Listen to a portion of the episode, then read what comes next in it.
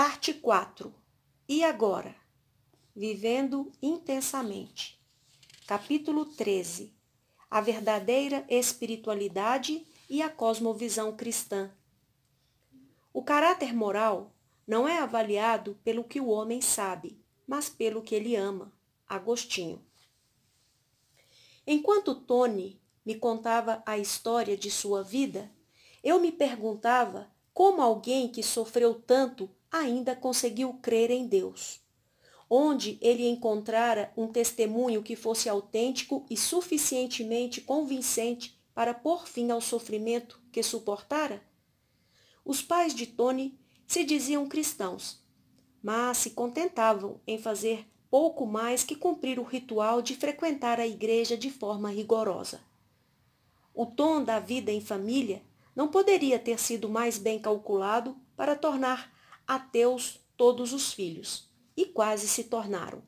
O pai de Tony era trabalhador compulsivo, tão empenhado em prosperar profissionalmente que quase não estava em casa, e quando estava, poucas vezes deixava de trabalhar. Ele organizou os filhos num círculo constante de afazeres domésticos e projetos caseiros.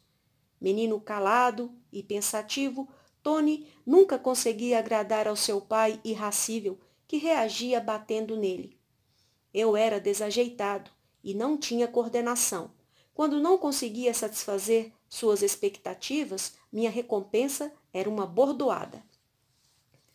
As próprias palavras de Tony contam a história com uma repetição inflexível que evidencia os maus tratos que ele suportou. Eu era castigado muitas vezes, era castigado por não entender o que meu pai queria que eu fizesse. Era castigado quando fazia perguntas de esclarecimento. Era castigado quando não trabalhava suficientemente rápido. Era castigado quando minha falta de jeito me fazia bater nas coisas ou derrubá-las. Era castigado quando dizia a verdade e quando dizia uma mentira para evitar mais castigo. Eu era castigado. Eu era castigado. A história de Tony, com seu refrão trágico, ecoava em minha mente muito tempo depois de termos conversado. Com o passar dos anos, ele vivia com pavor do seu pai. Não eram só as surras. Com os maus tratos físicos, havia uma torrente constante de linguagem ofensiva. Com o rosto contorcido de raiva, seu pai se elevava sobre o menino trêmulo e dizia aos berros o quanto ele era idiota, estúpido e incompetente, enquanto esmurra, o esmurrava muitas vezes. Quando tinha 14 anos, Tony resolveu cometer suicídio. Meus pais me diziam que eu era ruim e que um bom menino cristão lhes obedeceria, mas eu não conseguia satisfazer suas expectativas, por isso desisti. Minha vida era uma desgraça. Eu não via esperança alguma. A única coisa que o deteve foi o pensamento de que Deus podia ser real e mandá-lo para o inferno por se matar. A única saída que eu via para minha desgraça era o suicídio, mas tinha um pavor medonho da possibilidade do inferno. Esse medo foi o que me impediu de concretizar meu intento. Tony começou a pesquisar a questão da existência de Deus, não com a esperança de salvação, mas para metodicamente pôr as coisas em ordem antes de tirar a vida. Eu tinha de descobrir: Deus existe? Não que eu visse prova de sua existência, mas o suicídio não dá segunda chance. Antes de me matar, tinha de ter certeza de que Deus não existia. Certo domingo, um homem magro e mal trajado, com forte sotaque estrangeiro, surgiu na porta da igreja onde Tony, com a insistência dos pais, ainda frequentava. Tony o recepcionou no santuário sem nem imaginar que este estranho alto tinha a chave para as respostas que ele estava buscando. O homem tinha boas razões para parecer tão abatido e pálido, pois tinha sobrevivido 14 anos naquele inferno na terra, conhecido por campo de prisioneiros na Romênia comunista. Por qual delito? pelo crime de ser pastor luterano. No pescoço e na cabeça do ministro, Tony via cicatrizes profundas da tortura que ele suportara nas mãos dos captores comunistas. O nome do homem era Richard Wurmbrand, que recentemente fora libertado da Romênia comunista. As histórias que ele contou sobre a perseguição comunista chocaram os americanos, que naquela época pouco sabiam sobre as condições por trás da cortina de ferro. Este episódio ocorreu bem antes de Alexander, de Alexander Schoenstein contrabandear o volumoso livro Arquipélago Gulag, que documenta o extenso sistema de campos de prisioneiros da União Soviética. Mais tarde, Wurbrand daria depoimento interessantíssimo a um subcomitê do Senado norte-americano. A mídia teve acesso a esse documento e o divulgou ao redor do mundo. Enquanto Tony ouvia as narrativas de Wurbrand acerca dos anos que passou atrás das grades, um, lang um languido brilho de esperança tremeluziu em seu interior. Ali estava um homem que fora surrado da mesma maneira que ele, na verdade, bem mais, e que entendia o que significava suportar dor tão ferrenha que acaba com o desejo de viver. Ele voltara da beira do abismo com uma fé profunda em um Deus bom, em um Deus que nos ama. Humanamente falando, ele deveria estar cheio de ódio de seus captores, que o trataram com tanta injustiça, disse Mitone. Isso eu entendia, mas ele reagiu em amor. Eis algo totalmente diferente da experiência de Tony. Não era mais apenas um ritual dominical matutino. Este era um poder vivificador.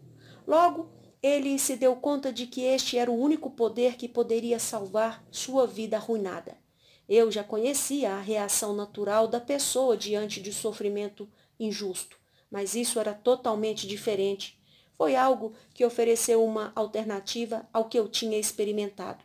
Depois daquele domingo memorável, Tony começou a ler a Bíblia e, com o passar do tempo, descobriu uma fé forte o suficiente para o arrancar da beira do abismo. Depois dessa experiência, de ver a realidade de Cristo na vida de uma pessoa, comecei a crescer lentamente na fé. A liberdade de Warbrand. A razão de estar tão fascinada com a história de Tony é que eu também tinha visto Richard Wurmbrand poucas semanas após sua liberação da Romênia. Wurmbrand foi liberado em 1965, quando a missão luterana norueguesa pagou um resgate de 10 mil dólares ao governo romeno para comprar sua liberdade. Logo depois, viajou para a Noruega. Na ocasião, minha família morava em Oslo.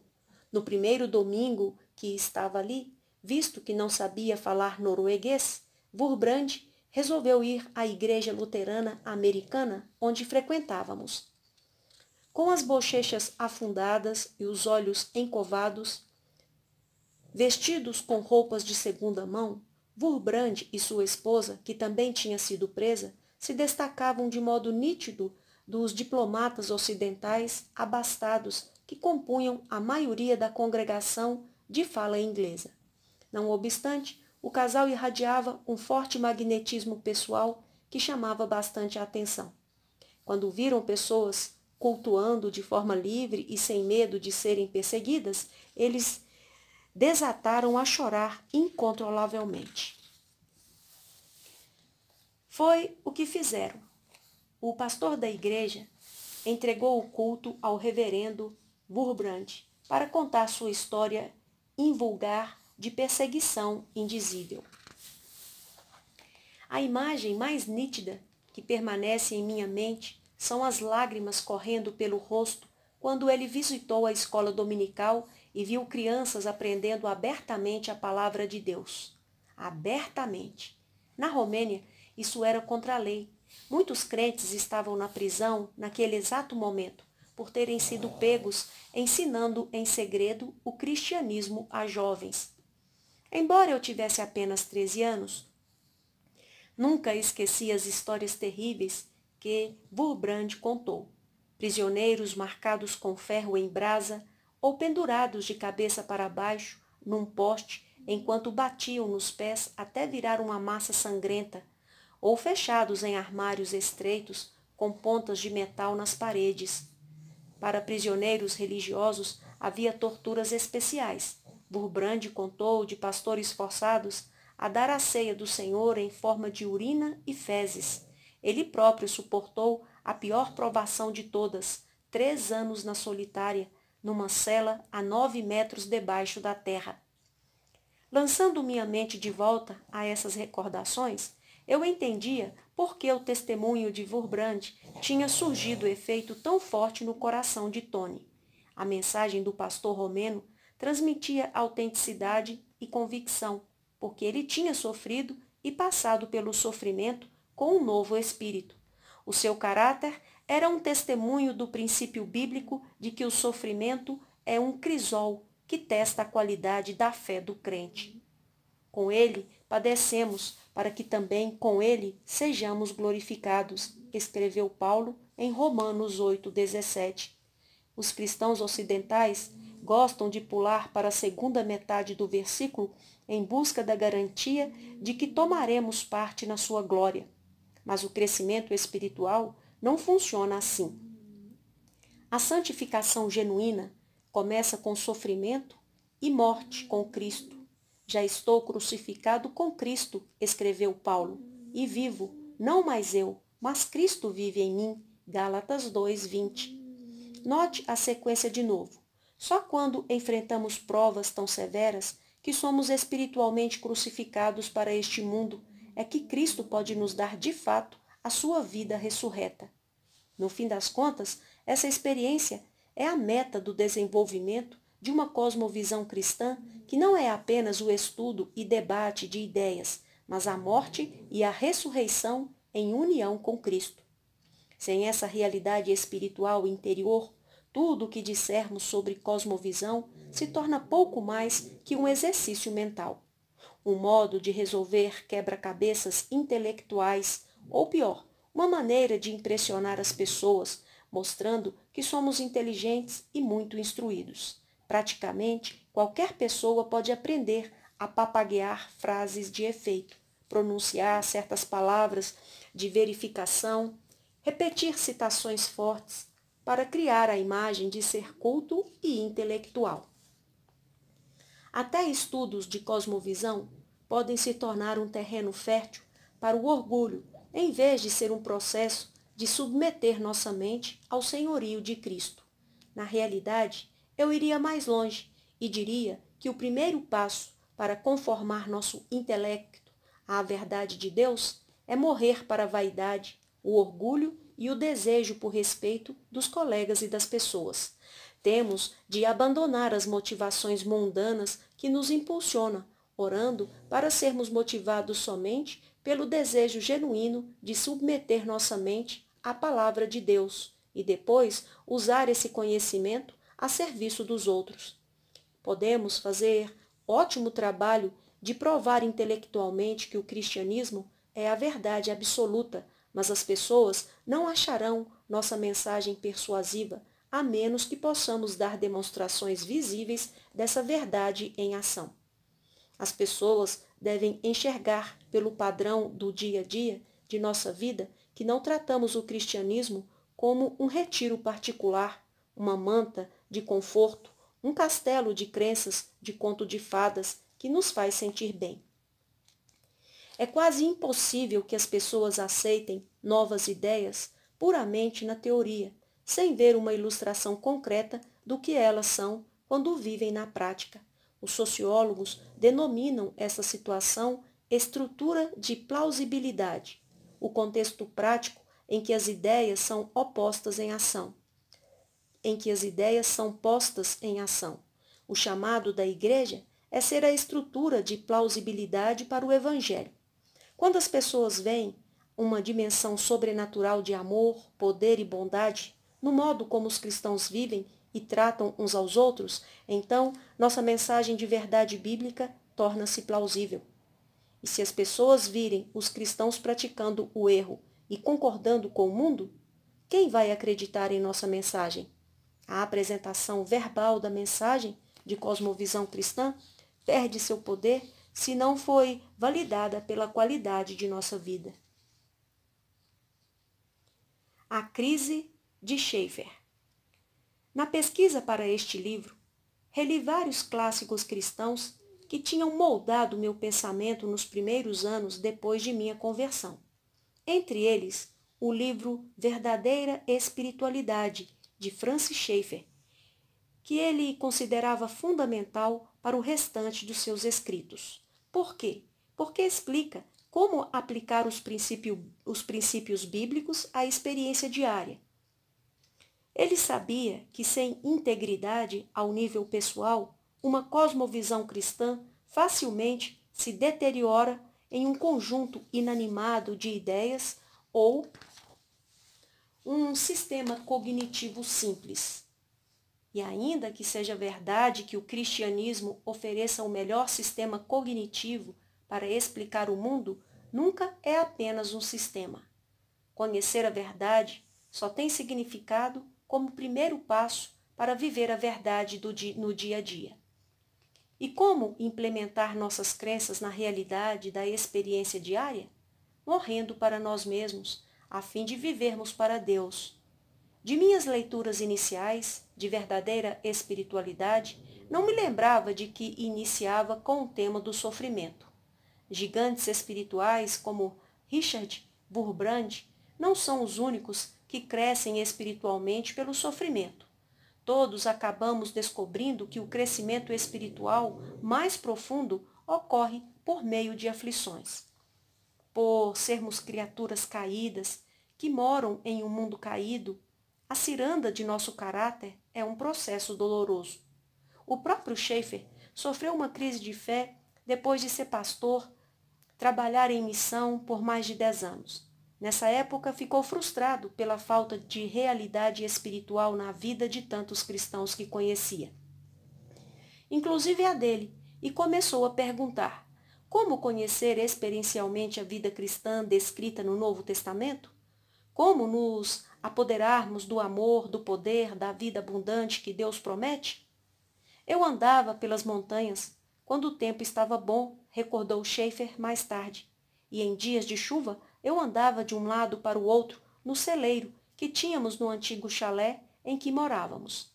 Andando e orando, ele rememorou o passado até a juventude, quando fora agnóstico, reconsiderando perguntas básicas como se lê a Bíblia, é verdade ou não. É a verdade ou não. Depois de obter nova certeza de que é a verdade, ele pediu a Deus que lhe mostrasse como a mensagem redentora bíblica poderia se tornar demonstrável e real em sua vida. Com o passar do tempo, descobriu que a chave para a transformação interior é a aplicação da obra de Cristo na cruz para esta vida, e não só para a vida por vir. Teologicamente falando, ele tinha descoberto que a morte e ressurreição de Cristo são a base para a justificação e a santificação que é o crescimento em santidade projetado para ocorrer nos crentes aqui e agora. Ídolos do coração. Um tema influente ao longo do Novo Testamento é que a morte e ressurreição de Cristo não são eventos meramente objetivos que aconteceram na história, embora sejam, em primeiro lugar, históricos. Nunca devemos deixar de crer que as verdades objetivas da morte e ressurreição de Cristo são a base para nossa justificação. Todavia, o próximo passo é tomar Cristo como modelo permanente para nossa vida. Como disseram cristãos medievais, somos chamados a praticar a imitação de Cristo. Não no sentido moralista de moldar nosso comportamento por certos parceiros éticos, mas no sentido místico de que nosso sofrimento se torna participante dos sofrimentos de Cristo. É por isso que Paulo escreveu: O nosso velho homem foi com ele crucificado. Romanos 6,6. E o mundo está crucificado para mim e eu para o mundo. Gálatas 6,14. Só depois de tomarmos parte na morte de Cristo é que há a promessa de tomarmos parte no poder da sua ressurreição. Mais uma vez, a sequência é crucial. De sorte que fomos sepultados com ele pelo batismo na morte, Paulo escreve, para que, como Cristo ressuscitou dos mortos pela glória do Pai, assim andemos nós também em novidade de vida. Romanos 6,4. É impossível recebermos a nova vida até abandonarmos verdadeiramente a velha. Claro que fazemos isso na nossa conversão em um procedimento único, em que Deus, como juiz, nos declara perdoados de nossos pecados e nos adota em sua família. Mas ser declarado justo, no sentido judicial, é só o início. Depois, somos chamados para começar um processo em que morremos espiritualmente, dia a dia, para os padrões pecaminosos inerentes, de forma a sermos libertos do pecado e crescermos espiritualmente numa nova pessoa. Momento após momento, temos de aprender a dizer não ao pecado e às motivações mundanas. Em um mundo de relativismo moral, onde tudo é reduzido à escolha pessoal, dizer não já é um ensinamento muito difícil. Se não parece difícil, então, sem perceber, estamos nos conformando com o mundo. Se não estamos dizendo não, de modo a nos colocarmos de joelhos para buscar o poder capacitante de Deus, então não estamos nos levantando contra o sistema pecador do mundo como devemos. O princípio de morrer para os sistemas mundanos não se aplica somente aos pecados óbvios. Em uma cultura que mede tudo em termos de tamanho, sucesso e influência, também temos de dizer não a estes valores mundanos. Em uma cultura de fartura material, temos de dizer não ao desejo de uma casa melhor, um carro mais confortável e bonito, um bairro de prestígio mais elevado, um ministério mais impressionante. Em uma cultura que julga as pessoas pela reputação e realizações, temos de resistir à fascinação de viver por reconhecimento e avanço profissional. Estas coisas não são erradas em si mesmas, mas quando enchem nosso coração e definem nossa motivação, então se tornam barreiras em nossa relação com Deus. Isso significa que elas se tornam pecado para nós. Como diz Paulo, tudo o que não é de fé é pecado porque bloqueia nossa devoção sincera a Deus e impede nosso crescimento em santidade. Deus denomina essas barreiras ídolos no coração. Ezequiel 14, 1 a 11. Podem até ser necessidades genuínas que são inteiramente corretas e justas em si mesmas. É aqui que o princípio fica de fato difícil. Quando nossas necessidades naturais se tornam causa de raiva e amargura, ou a razão para oprimir ou atacar os outros, então temos de dizer não a elas. Por exemplo, é perfeitamente adequado querer intimidade e respeito no casamento, mas as pessoas são pecadoras e às vezes até cônjuges cristãos se sentem solitários e não amados. Então acontece uma de duas coisas ou ficamos com raiva e rejeitamos a outra pessoa, ou aprendemos a morrer para as nossas necessidades pessoais válidas e a confiar que Deus está trabalhando para o nosso bem em uma situação imperfeita. É próprio e adequado querer um trabalho que satisfaça nossos talentos dados por Deus, onde desfrutemos o respeito de colegas e supervisores. Mas, em um mundo caído, Talvez tenhamos de aceitar trabalho que é menos satisfatório ou que nem tenhamos sucesso, ou talvez trabalhemos por chefes que nos humilham e exploram.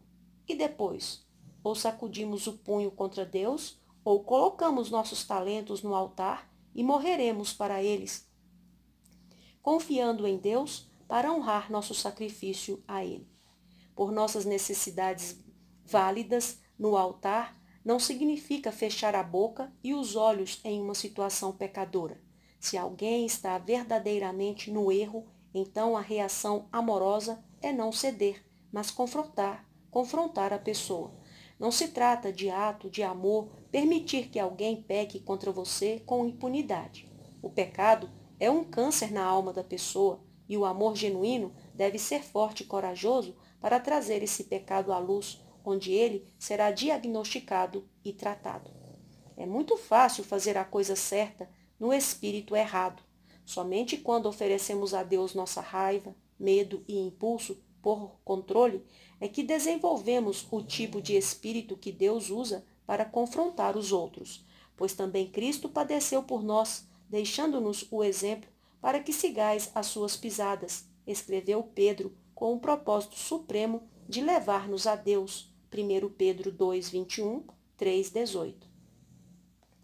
Assim, quando sofremos, mesmo injustamente, o próprio Supremo é nos preparar, o propósito supremo é nos preparar para levar as pessoas a Deus, momento após momento, ao sofrermos os efeitos do pecado e miséria em um mundo caído. Precisamos lhe pedir que use essas tribulações para nos unir a Cristo em seu sacrifício e morte, a fim de sermos usados para levar os outros ao arrependimento e vida nova. A teologia da cruz. Pedro está nos dizendo que a cruz de Cristo é um modelo para a estrutura entranhável de nosso progresso espiritual. Jesus faz esta ligação nos evangelhos. É necessário que o Filho do Homem padeça muitas coisas e seja rejeitado dos anciãos e dos escribas e seja morto e ressuscite ao terceiro dia. E imediatamente acrescenta: Se alguém quer vir após mim, negue-se a si mesmo e tome cada dia a sua cruz e siga-me. Lucas 9, 22 e 23. Note a sequência. Rejeitados e mortos vêm primeiro, antes de sermos ressuscitados. No caso de Jesus, a rejeição veio dos líderes religiosos corruptos dos seus dias, cujo coração escondido sobre o, sobre o manto da religiosidade e o linguajar piedoso estava impulsionado pela ambição e ciúme mundano. Eles representavam o mundo em sua rebelião contra Deus e rejeição do seu filho. Em nossa vida, a rejeição pode vir do mundo ou de crentes com motivações mundanas no coração, pais negligentes ou abusivos, como os do Tony, um cônjuge desamoroso ou infiel, um filho que se rebela contra a criação cristã, uma igreja que não oferece acolhida, um chefe desrespeitoso e aviltante, um amigo íntimo que trai, por vivermos no mundo que ainda está sob o domínio do pecado, cada um de nós será rejeitado e ferido de algum modo. Como disse Martinho Lutero, os cristãos abraçam uma teologia da cruz e não uma teologia da glória. O mistério de nossa salvação não foi efetuado pela descida de Jesus à terra como herói conquistador, mas como servo, escarnecido, surrado, pendurado na cruz o verdadeiro conhecimento de Cristo vem quando abandonamos nossos sonhos de glória, orando para sermos identificados com Ele na cruz. Enquanto ensinava meu filho, Dieter, as matérias da escola, costumávamos gravar este hino comovente cantando em dueto. Jesus, tomo minha cruz para deixar tudo e te seguir, destituído, menosprezado, abandonado, de agora em diante, tu serás o meu tudo. Tente aplicar esta perspectiva a Washington, região onde moro, e em outro lugar onde seja implacável a pressão de prosperar, causar boa impressão, conseguir os contatos certos, promover sua causa.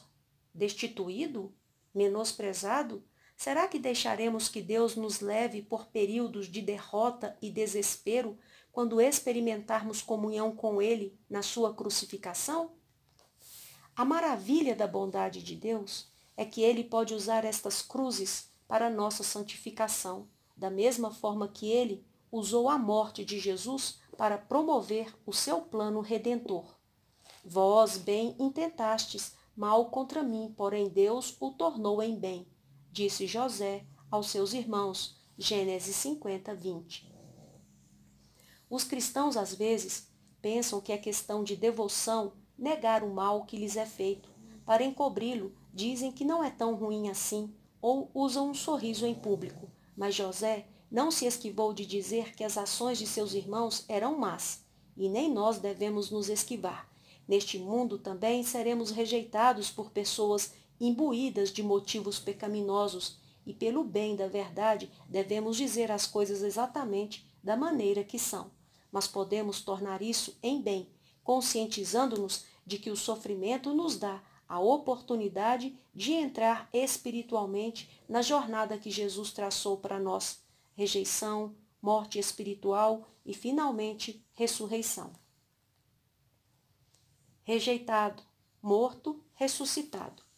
Em um mundo caído, onde a natureza ficou fora de harmonia, a maior fonte de sofrimento para certas pessoas é o sofrimento físico. A força que despedaça e ameaça o curso normal da vida pode ser a doença. Nestes últimos anos, uma querida amiga teve câncer, a ponto de pairar entre a vida e a morte durante vários meses. Sabendo que ela é uma pessoa espiritualmente sensível, perguntei o que tinha aprendido com essa experiência horrível. Aprendi que tenho de estar disposta a morrer, respondeu ela com os olhos marejados de lágrimas. Eu procurava me agarrar desesperadamente à vida, à minha família, e tive de abrir mão de tudo para deixar Deus tomar tudo de mim.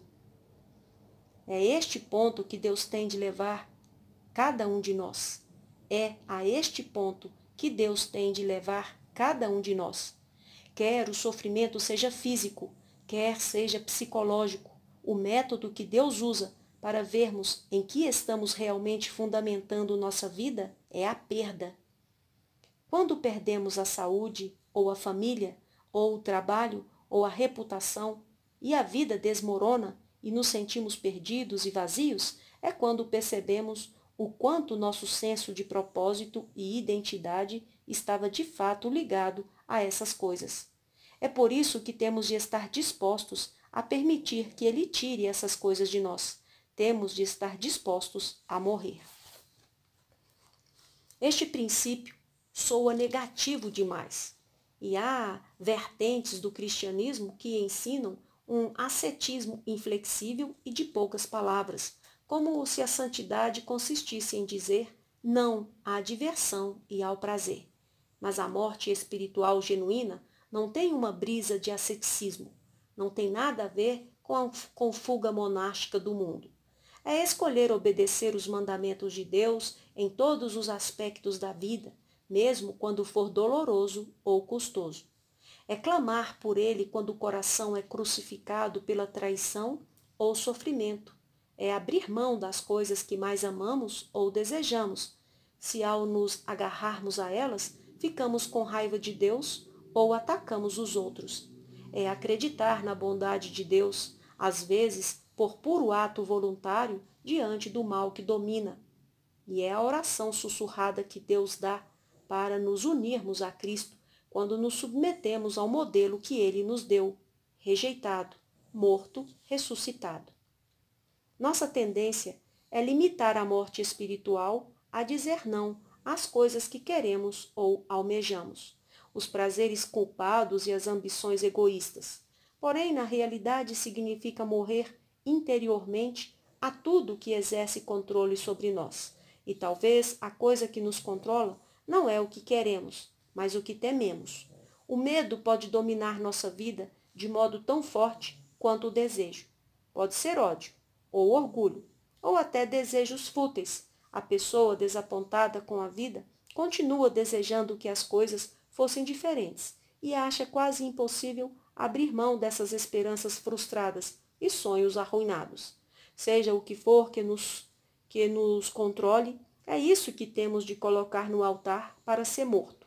Só então seremos livres das compulsões internas e descobriremos a liberdade em que nada mais que o amor de Cristo nos constrange, controla, segundo Coríntios 5:14.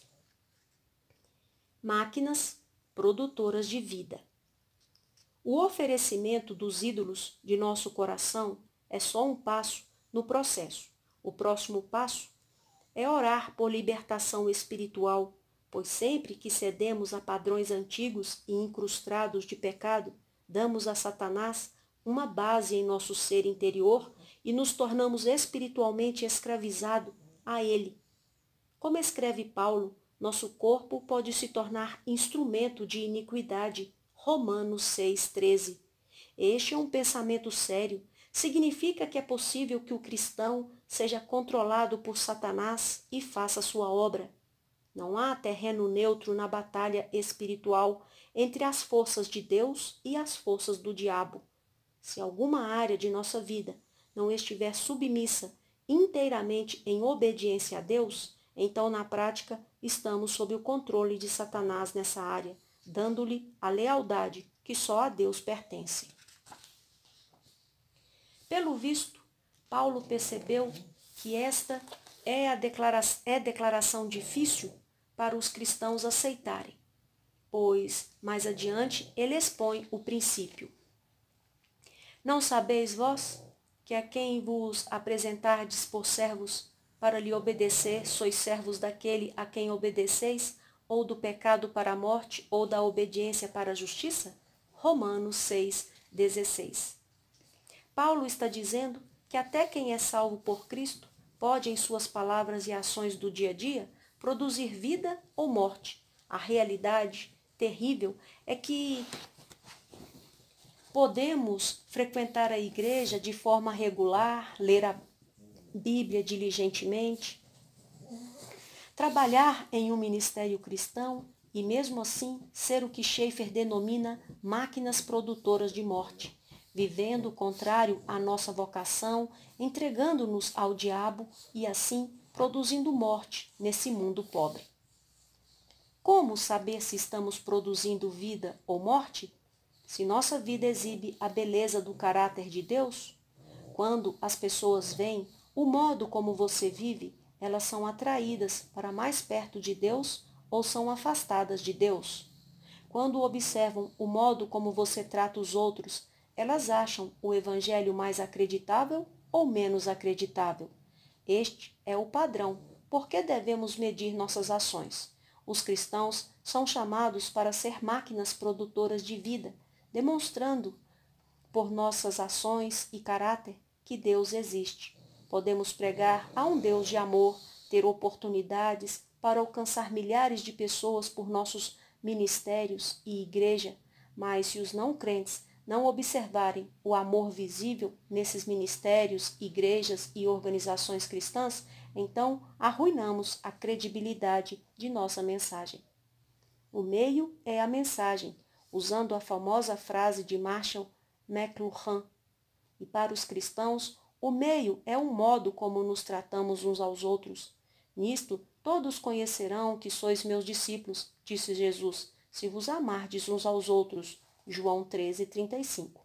A estratégia de Deus para alcançar um mundo perdido, pelo exemplo da igreja, é agir como demonstração visível de sua existência. Sua obra, seu jeito. Quando os cristãos falam sobre a importância de desenvolver uma mensagem de cosmovisão, eles querem dizer aprender a discutir persuasivamente contra os ismos de nossos dias.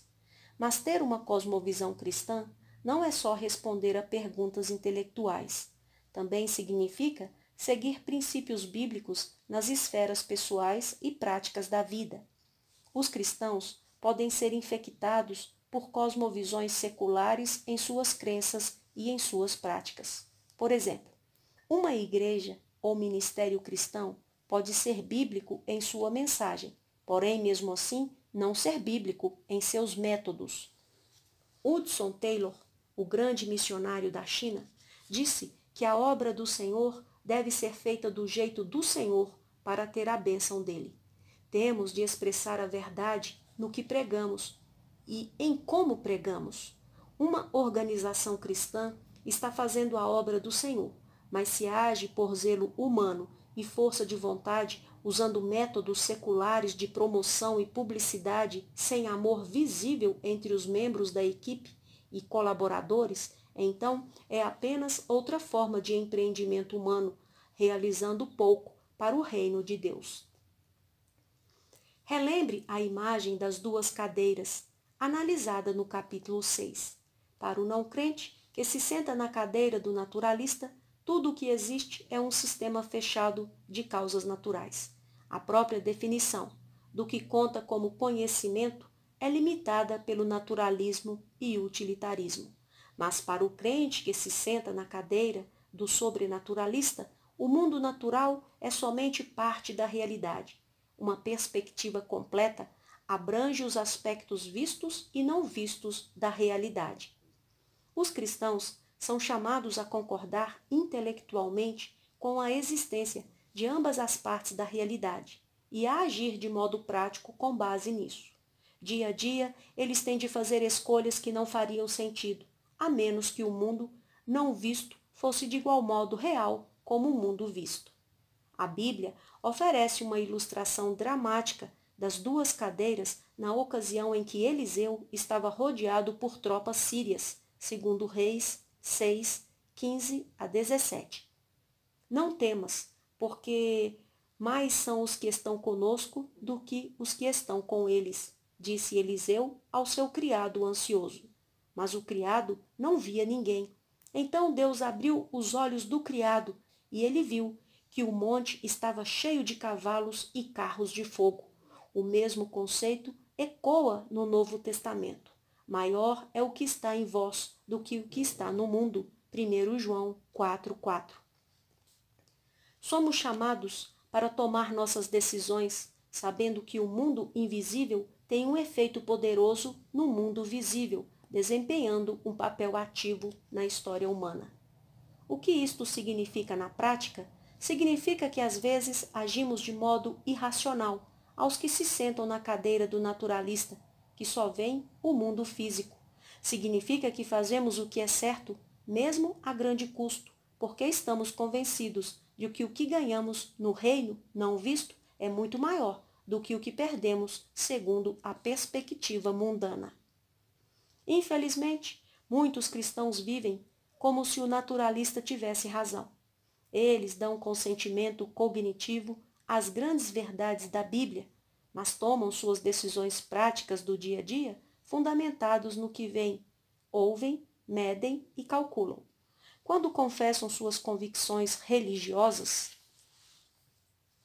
se sentam na cadeira do sobrenaturalista, mas na vida comum se levantam e vão se sentar na cadeira do naturalista, vivendo como se o sobrenatural não fosse real em qualquer senso prático, confiando em sua energia, talento e cálculos estratégicos. Eles podem ser sinceros no desejo de fazer a obra do Senhor, mas a fazem do jeito do mundo, usando métodos mundanos e motivados por desejos mundanos de sucesso e aclamação. A Bíblia chama isso de viver na carne, em vez de viver no espírito, e Paulo trata o problema no livro de Gálatas. Tendo começado no espírito, estejais agora vos aperfeiçoando na carne. Gálatas 3:3. Muitos crentes agem como se ficar crente fosse questão de fé, mas depois ser crente é questão do seu impulso e força de vontade. Eles se esforçam em ir se aperfeiçoando na carne. Trabalhando na carne, na carne podem produzir resultados impressivos no mundo visível. Igrejas e ministérios para eclesiásticos podem gerar muita publicidade, manter conferências fascinantes, atrair multidões enormes, ocasionar doações volumosas, produzir livros e revistas e exercer influência política na capital do país. Mas se essa obra é feita na carne, então não importa o sucesso que tenha, pouco contribui para construir o reino de Deus. Quando a obra do Senhor é feita em mera sabedoria humana, usando métodos humanos, então não é mais a obra do Senhor. O único modo de a igreja estabelecer credibilidade genuína com os não crentes é mostrar algo que eles não podem explicar ou imitar por seus métodos naturais e pragmáticos, algo que só possam explicar evocando o sobrenatural. Ouro, prata, pedras preciosas. Se pensamos que podemos fazer a obra do Senhor do jeito do mundo, como se as armas mundanas fossem adequadas, então estamos subestimando de forma drástica a natureza da batalha, pois a verdadeira batalha não está no mundo visível, mas primariamente no mundo invisível. A batalha não é contra carne e sangue, diz Paulo, Efésios 6,12. Se tentarmos lutar na carne, estaremos lutando com oponente imaginário.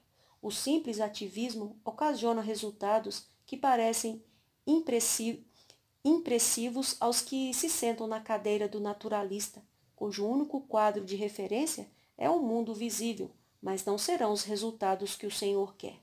Podemos ir mais longe e dizer que se os cristãos ganharem as batalhas por métodos mundanos, então eles perderam. Os resultados visíveis podem ser enganosos e até parece que houve grande avanço, ganho de reconhecimento profissional, atração de pessoas para nossa causa, aumento de dinheiro para nosso programa, distribuição de toneladas de literatura, ganho de passagem de importante projeto de lei. Mas se foi feito por confiança humanista em métodos técnicos, sem a direção do espírito, então realizamos algo de pouco valor no mundo não visto. O oposto é igualmente verdadeiro.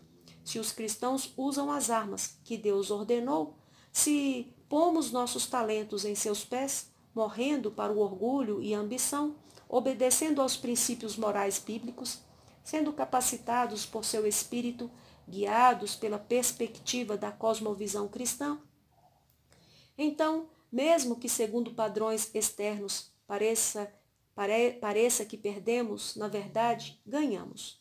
As pessoas que olham de fora podem concluir que fracassamos. Até amigos e líderes cristãos podem menear a cabeça com desaprovação e nos advertir de um erro que cometemos. Mas se entregamos nossa vida verdadeiramente aos propósitos de Deus e somos conduzidos por Ele, então ganhamos uma batalha no mundo não visto. Um antigo clássico espiritual diz que a vida cristã começa quando entendemos pela real experiência que sem mim nada podeis fazer. João 15, 5. É um versículo que memorizamos e citamos sem pensar.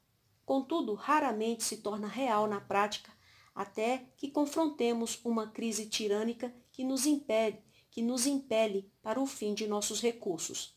Para pessoas com muitos recursos, isso pode ocorrer na meia-idade ou até mais tarde, mas em algum ponto ocorre-nos a conscientização de que a vida não é o que tínhamos esperado e perguntamos: é só isso? Percebemos que em um mundo caído até as coisas boas podem não satisfazer de todo nossas mais profundas fomes, e tudo o que amamos e pelo que vivemos vira areia que se esvai por nossos dedos. Se formos honestos, temos de admitir que nossas relações pessoais são impulsionadas pelo que nós queremos e precisamos dos outros, não por um amor genuinamente desinteressado por eles. Até nossos esforços no ministério cristão são incentivados mais por zelo e ambição pessoal que pelo Espírito de Deus. E quanto maior nosso zelo natural, maior a situação angustiosa que Deus tem de permitir para nos levar ao fim de nossas forças. Só depois de morrer para tudo pelo que já vivemos é que acreditaremos como uma realidade prática que sem mim nada podeis fazer. É só então que Deus pode derramar sua vida e poder em nosso trabalho. Quando a vida terminar e comparecermos ao julgamento dos crentes, descrito em 1 Coríntios 3, alguns de nossos projetos mais prósperos e impressionantes podem ser nada mais que madeira, feno e palha. Materiais devorados pelas chamas. Entretanto, as atividades que foram verdadeiramente conduzidas e capacitadas, e capacitadas por Deus em obediência à sua verdade, quer os resultados sejam visíveis, quer não, brilharão como ouro, prata e pedras preciosas, e como joias Deus fixará esses materiais em nossa coroa. Resultados garantidos. Examinando com atenção a história do evangelicalismo, entendemos por que houve a forte propensão em separar a crença da prática, ou seja, fazer a obra do Senhor com o jeito do mundo. Como, vivemos, como vimos no capítulo 11, no século XIX, os estudiosos evangélicos adotaram o naturalismo metodológico quando lidaram com os assuntos no pavimento de baixo. Eles os trataram como religiosamente neutros, como questões apenas técnicas, nas quais a verdade bíblica não se aplicava de modo integrante. Em consequência disso, tiveram a tendência de aceitar uma abordagem amplamente funcional e utilitária a áreas como ciência, engenharia, política, negócio, administração e marketing. Em fins do século XIX, os evangélicos deixaram de enviar seus filhos para as faculdades de belas artes liberais cristãs, onde os clássicos ainda eram ensinados. Eles desconfiavam dos pagãos gregos. Eles enviavam os filhos para as universidades estatais, fundadas há pouco tempo, a fim de que recebessem o treinamento técnico necessário para serem bem-sucedidos numa sociedade cada vez mais tecnológica. Estudos mostram um declínio constante nas faculdades ligadas a igrejas, enquanto os números nas instituições estatais subiam de modo vertiginoso. E os estudantes que frequentavam essas faculdades estatais eram de forma predominante os evangélicos, metodistas, batistas, membros dos discípulos de Cristo, presbiterianos. Ironicamente, diz o historiador Franklin Littell, foi a devoção mal orientada do protestantismo reavivalista que deu o primeiro grande impulso para as faculdades e universidades estatais. Littell é preciso quando diz que foi mal orientada, porque foi moldada pela divisão do conhecimento em dois pavimentos. Os estudantes cristãos evitavam campos como filosofia, literatura e os clássicos nos quais teriam de lidar com ideias, ao mesmo tempo em que buscavam treinamento técnico e vocacional em campos que julgavam serem neutros de forma segura. Eles estavam propensos a aceitar um conceito exclusivamente tecnológico e utilitário de conhecimento nos campos técnicos, o pavimento de baixo, contanto que lhes permitissem completar os estudos com atividades religiosas no campus designadas a nutrir a vida espiritual, o pavimento de cima. Isto explica por que hoje muitas igrejas e ministérios cristãos continuam tratando certas áreas, negócio, marketing, administração, como campos essencialmente neutros. Veem como campos técnicos em que as mais recentes técnicas podem ser implementadas em seus próprios programas sem sujeitá-las à crítica da perspectiva da cosmovisão cristã. Abrem as reuniões de negócios com uma oração, mas depois empregam todas as estratégias modernas aprendidas nas faculdades de pós-graduação seculares. Douglas Sloan diz que isso é a modernização interna do evangelicalismo. Quer dizer, resistimos ao modernismo em nossa teologia, mas aceitamos o modernismo em grande parte em nossas práticas. Queremos empregar as mais recentes técnicas e métodos quantitativos pelos quais podemos calcular e predizer os resultados. Por exemplo, certo ministério cristão contratou um jovem que recentemente fizera mestrado em marketing para chefiar o departamento de angariação de fundos. De imediato implementou as técnicas padrão que tinha aprendido na faculdade inclusive o aumento acentuado no envio de cartas de angariação de fundos. Quando os outros membros do pessoal questionaram a nova estratégia, perguntando se o aumento de mala direta era um bom uso do dinheiro recebido, com sacrifício para o ministério, a resposta foi: mas isso funciona. E exibindo ostensivamente gráficos e estudos, acrescentou: As estatísticas comprovam que se enviarmos um número X de cartas, receberemos uma taxa Y de retorno. É negócio certo. Mas se uma organização secular pode alcançar os mesmos resultados usando os mesmos métodos por ser negócio certo, Onde está o testemunho da existência de Deus? Como a confiança em padrões estatisticamente seguros convence o mundo vigilante que Deus está em ação? Fazer a obra do Senhor do jeito do Senhor significa formar uma perspectiva bíblica sobre os aspectos práticos de administrar uma organização em vez de confiar em fórmulas mecânicas derivadas de suposições naturalistas. Podemos rejeitar o naturalismo como filosofia, mas se nosso trabalho é dirigido por métodos racionalizados, que aprendemos do mundo, então somos naturalistas na prática, pouco importando em que afirmamos acreditar. O problema central de nossos dias não é o liberalismo ou o modernismo, escreve Schaeffer, nem mesmo as questões sociais intrigantes, como a evolução, o aborto, o feminismo radical ou os direitos dos homossexuais. A ameaça primária à Igreja é a tendência de fazer a obra do Senhor no poder da carne e não no poder do Espírito. Muitos líderes de igreja almejam um grande nome, continua ele. Eles se afirmam nas costas dos outros para alcançar poder, influência e reputação, em vez de exibir a humildade do Mestre que lavou os pés dos discípulos. Eles plagiam o mundo em sua publicidade e técnicas de marketing, manipulando as emoções das pessoas para induzi-las a dar mais dinheiro. Não admira que os não crentes Vejam pouco na igreja que não possa ser explicado por forças sociológicas comuns e princípios de administração empresarial. E não admira que eles achem nossa mensagem não convincente. Comercializando a mensagem. Quais são os exemplos de plagiar o mundo? Em suas estratégias de marketing, muitas organizações cristãs copiam as empresas comerciais criando imagens idealizadas do seu produto para motivar as pessoas a comprar.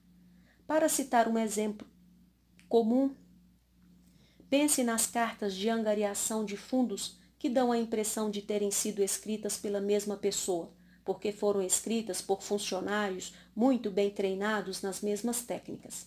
Cada carta cria um estado mental de dificuldade que é realçada por descrições melodramáticas fraude que se lê nas entrelinhas e uma assinatura produzida por máquina.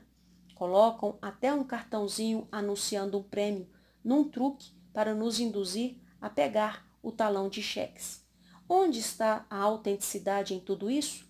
O nome do líder do ministério aparece no fim da carta, mas claro que não é uma mensagem autêntica dessa pessoa. Foi produzido por um comitê de escritores, marqueteiros e profissionais em aumentar fundos calculado de modo cuidadoso para extrair uma resposta. Em geral, a dificuldade é semi-inventada e as descrições é parcialmente ficção, com vistas a causar maior impacto emocional. Um jovem que viajou uma vez na equipe de um respeitado líder cristão me disse que quando as experiências eram escritas depois como descrições de angariação de fundos, as histórias eram muito tendenciosas estavam praticamente irreconhecíveis a quem testemunhou o fato.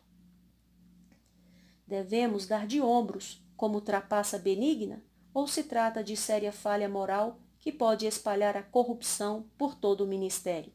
Podemos transigir com a verdade se, sem arruinar nossa eficácia para o Senhor? Vários meses atrás, chegou uma carta de angariação de fundos à minha caixa postal convidando-me a tomar um café da manhã com Fulano, um líder cristão famoso. Era óbvio que a carta tinha o propósito de instigar sentimentos cordiais associados a uma conversa íntima e pessoal à mesa da cozinha. Mas a realidade, o mistério estava oferecendo um produto que envolvia leitura diária, algo completamente diferente da imagem oferecida pelo lero-lero de marketing. E mais, as leituras foram preparadas por membros da equipe. A imagem de tomar café com o autor era pura invenção designada a manipular a emoção dos leitores. Onde está nossa paixão pela verdade e autenticidade? Onde está nosso respeito pelo leitor como pessoa feita à imagem de Deus, não um amontoado de emoções a ser manipulado? Em suma, onde está a perspectiva de cosmovisão cristã sobre marketing e angariação de fundos? Isso é tão importante quanto moldar uma perspectiva de cosmovisão sobre os ismos de nossos dias. Sua importância é negligenciada nas discussões de cosmovisão cristã, pelo fato de os evangélicos terem aceitado o naturalismo metodológico historicamente no pavimento de baixo. Em sua mente não há perspectiva distintamente cristã em campos como marketing e administração. Assim, eles tendem a aceitar de modo indiscriminado todo o método e técnica que o mundo secular desenvolva. Ao fazerem assim, sem perceber, eles limitam o próprio pensamento às categorias conceituais permitidas no naturalismo.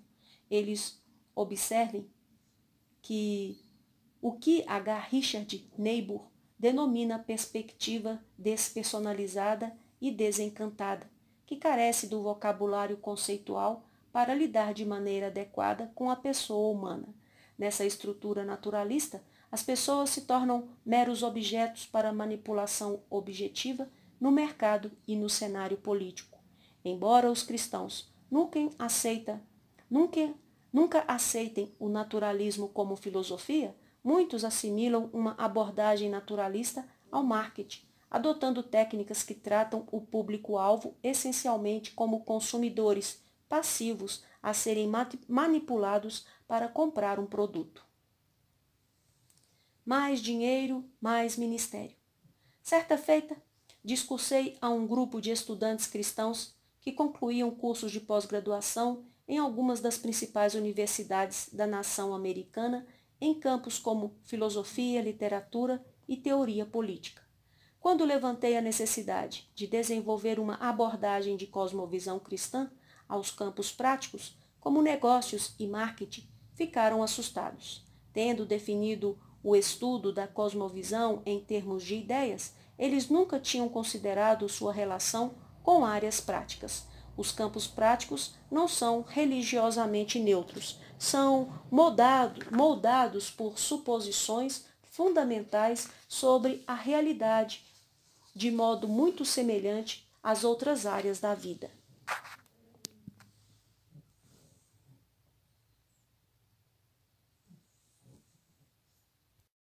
Ao negligenciar este fato, muitos líderes ministeriais assimilam sem critérios uma visão não bíblica de negócio e sucesso. Eles estão profundamente infundidos em uma cultura capitalista americana relativa ao Evangelho, escreve o historiador Joel Carpenter. Presumem, de modo inconsciente, que Deus mede o sucesso por números, que mais dinheiro significa mais ministério, mais sucesso para o reino de Deus. Assim, tendem a medir o sucesso como discípulos e servos do Senhor pelo tamanho do ministério. Reconhecemos um padrão aqui? Estamos testemunhando a história se repetindo? Nos primeiros capítulos sobre o reavivalismo, observamos as sementes serem, plant serem plantas, o apelo às emoções, a atitude pragmática de usar tudo que funcione, o hábito de copiar técnicas de marketing do mundo dos negócios, o estilo de celebridade de liderança, o foco nos resultados mensuráveis. Religião é trabalho de homens, disse Charles Finney, querendo dizer que as conversões podem ser induzidas pela manipulação das condições certas. Hoje, os ministérios exibem a mesma atitude naturalista, com a única diferença que eles têm acesso a marketing muito mais sofisticado e técnicas promocionais. A economia sem fins lucrativos se tornou mais semelhante ao mundo com fins lucrativos, escreve Thomas Berg. A angariação religiosa de fundos se tornou extremamente veloz e sofisticada confiando cada vez mais em alta tecnologia e campanhas de mala direta com alvos certos. Muitas grandes organizações religiosas tem departamentos de marqueteiros treinados e credenciados para criar um fluxo constante de cartas e promoções de angariação de fundos. Eles administram as pesquisas de marketing a fim de saber como posicionar melhor o seu produto. Organizam grupos de foco para determinar onde concentrar os esforços. Apanham artigos e perfis em revistas cristãs. Contratam escritores para escrever em nome do líder para colunas, boletins, jornais, devocionais diários e sites. A pergunta dominante não é: é moral e espiritualmente correto? Mas funciona? Às vezes, propagandas enganosas disfarçam trapaças sutis. As estatísticas são citadas sem um grupo de controle para tornar os números cientificamente confiáveis. Os sucessos são realçados ao passo que os fracassos são varridos para debaixo do tapete. Ken Blue conta a história de um ministério que ele começou que incluía só as histórias de sucesso mais notáveis em seu relatório, até que se sentiu culpado por, por, criar uma imagem distorcida do impacto ministerial. Quando procurou se aconselhar com outro pastor, este pareceu confuso. Qual é o problema? perguntou ele. Ninguém no ministério conta verdade sem enfeitar. Nós, automaticamente, levamos em conta o exagero. Mas se isso for verdadeiro, observa Blue, então a igreja mente com regularidade para si mesma e tolera usar as pessoas para suas necessidades de relações públicas. Este é o maior perigo de fazer a obra do Senhor na carne. Pode levar ao pecado franco. Talvez sejamos tão impulsionados por metas ministeriais que fiquemos cegos ao uso de métodos pouco éticos sem pensar. Espichamos a verdade para aumentar nossa imagem e atrair doadores. Um ex-executivo de alta posição de uma organização para-eclesiástica me disse que tinha se demitido depois de descobrir uma cultura de mentira interna, um padrão regular de disfarçar a verdade e economizar a ética para parecer melhor e ganhar influência. Tudo para o bem do ministério, claro. Essa é a forma moderna de pensar que podemos falar mentiras em nome do Senhor. Zacarias 13, 3. Imagine que você tivesse de acordar amanhã de manhã, de Schaefer, e que por mágica tudo o que a Bíblia ensina sobre oração e capacitação do Espírito Santo desaparecesse, foi apagado da história e nunca mencionado. Isso faria diferença na prática em que administramos nossas igrejas e organizações? O fato trágico, segundo Schaeffer, é que em muitas organizações cristãs não haveria diferença alguma. Agimos dia a dia sentados na cadeira do naturalista, como se o sobrenatural não fosse real.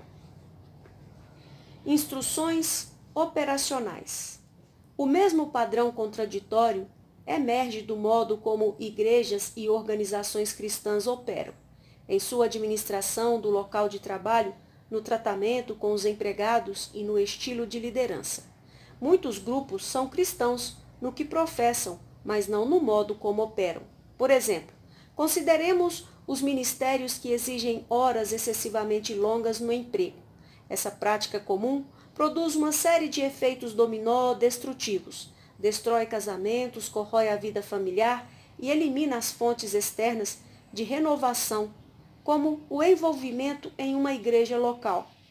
Privados dos recursos emocionais externos, as pessoas se tornam muito dependentes das relações no trabalho e, assim, vulneráveis ao controle e manipulação.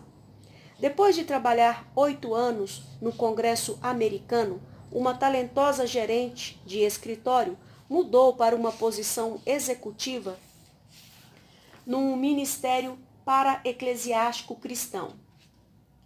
Eu queria falar, eu queria ficar longe das funções congregacionais típicas em que todos se concentram bastante no político de grande nome, disse-me ela. Esperava-se que os membros da equipe sacrificassem a vida pessoal, a família, sua identidade profissional. E acrescentou: Odeio usar a linguagem do movimento de recuperação, mas muitos membros do pessoal tinham relações codependentes com seus membros do Congresso. Eles viviam vidas derivadas, alimentando-se da sua fama e identidade pública. Quando começou seu novo trabalho, porém, ficou desapontada ao descobrir exatamente a mesma dinâmica em operação no Ministério para Eclesiástico.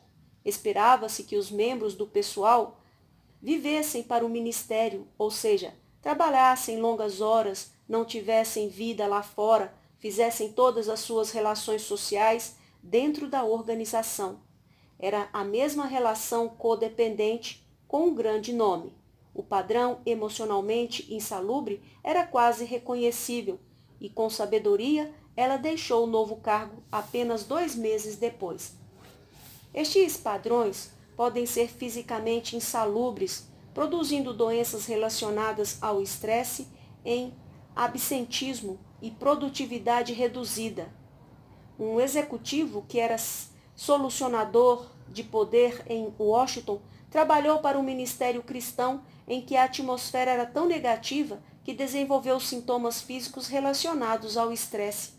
Quando procurou tratamento, o médico disse: Por que será que todos em que diagnostico essa determinada doença trabalham no mesmo ministério? As experiências negativas são tão comuns em igrejas e grupos para-eclesiásticos que surgiu no mercado um gênero de livros de autoajuda com o título como O Poder Sutil do Abuso Espiritual e Abuso Espiritual. Esses livros descrevem os sinais de um sistema organizacional insalubre, marcado por líderes controladores e dominadores que levam as pessoas a agir com vistas a construir a imagem de celebridade. Os crentes que estão nesse sistema, quer no trabalho voluntário, quer em emprego remunerado, encontram-se sujeitos a muitas formas clássicas de abuso no local de trabalho. De bons para grandes. Felizmente, há muitos exemplos positivos. Um estudo feito em 2003 pelo Best Christian Workplace Institute identificou vários desses exemplos positivos.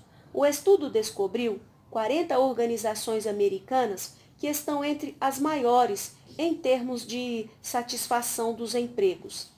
Segundo o estudo, os líderes mais eficazes são os que consideram os empregados como parte de sua missão e não como simples meio de atingir metas maiores. Em vez de perguntarem o que esta pessoa pode fazer para o meu ministério, esses líderes perguntam o que eu posso fazer para ajudar essa pessoa a crescer espiritual e profissionalmente? Nas principais organizações, o estudo descobriu que os empregados dizem que seus líderes são humildes, acessíveis, atenciosos e tementes a Deus. No seminário Fênix, o diretor Dério Delhousey é conhecido por perguntar aos seus empregados: Como posso ajudá-lo? Como posso abençoá-los? Como posso ajudá-los a ter sucesso? As melhores organizações consideram o crescimento dos seus empregados como um mandato espiritual. Na faculdade, o ITORT, outra organização de destaque identificada pelo estudo, o reitor Bill Robson diz: procuro liderar de entre. A referência é João 1,14. O Verbo se fez carne e habitou entre nós, cheio de graça e de verdade. Robson tem o hábito de ir ao refeitório sem ser anunciado e se sentar com os estudantes para descobrir o que eles pensam da faculdade. Espero que se possa dizer de mim que habitei entre as pessoas, levando graça e falando a verdade. Exemplos como estes são provas concretas de que a liderança do serviço não é um ideal abstrato, é inteiramente prático e viável. Ter uma cosmovisão cristã significa estar convicto de que os princípios bíblicos são verdadeiros e funcionam bem nas condições vigentes no mundo real. Até as empresas seculares estão reconhecendo estes princípios. O livro De Bom para Grande, best-seller de uso comum nos círculos administrativos cristãos, foi baseado em um estudo de líderes que começaram com um negócio bom e o transformaram em um grande negócio, propelindo-o aos mais altos escalões do sucesso.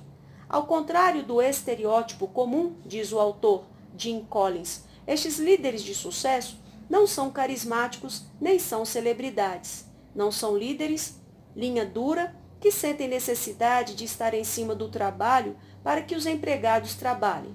Pelo contrário, são humildes, modestos, até retraídos, que partilham a decisão que tomam com os empregados. Conforme conclui Collins, uma das tendências mais prejudiciais na história recente é escolher líderes de celebridade deslumbrante. É uma estratégia que cria negócios medíocres e, no fim, entram em declínio. Está claro que os princípios bíblicos não são meras devoções de escola dominical. Por serem verdades para o mundo real, funcionam bem em tornar as pessoas e empresas mais produtivas. Amando bastante para confrontar. Outro abuso comum do local de trabalho envolve assumir o crédito, pelo trabalho ou ideia de outra pessoa.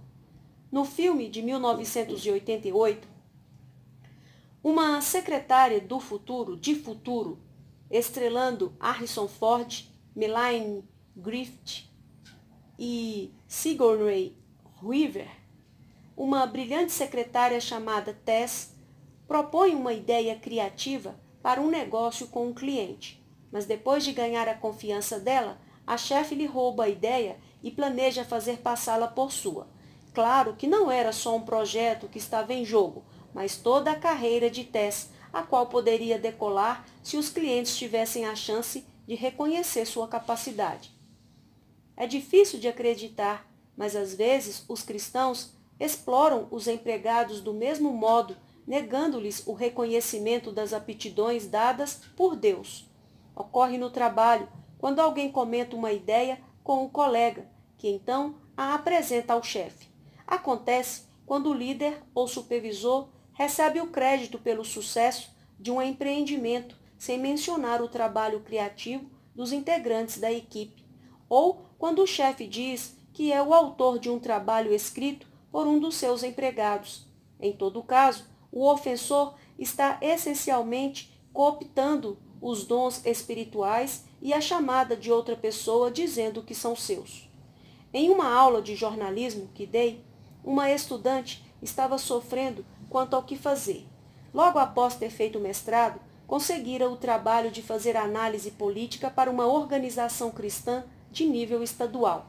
No seu primeiro grande projeto, tinha trabalhado durante meses analisando os dados e preparando um relatório excelente.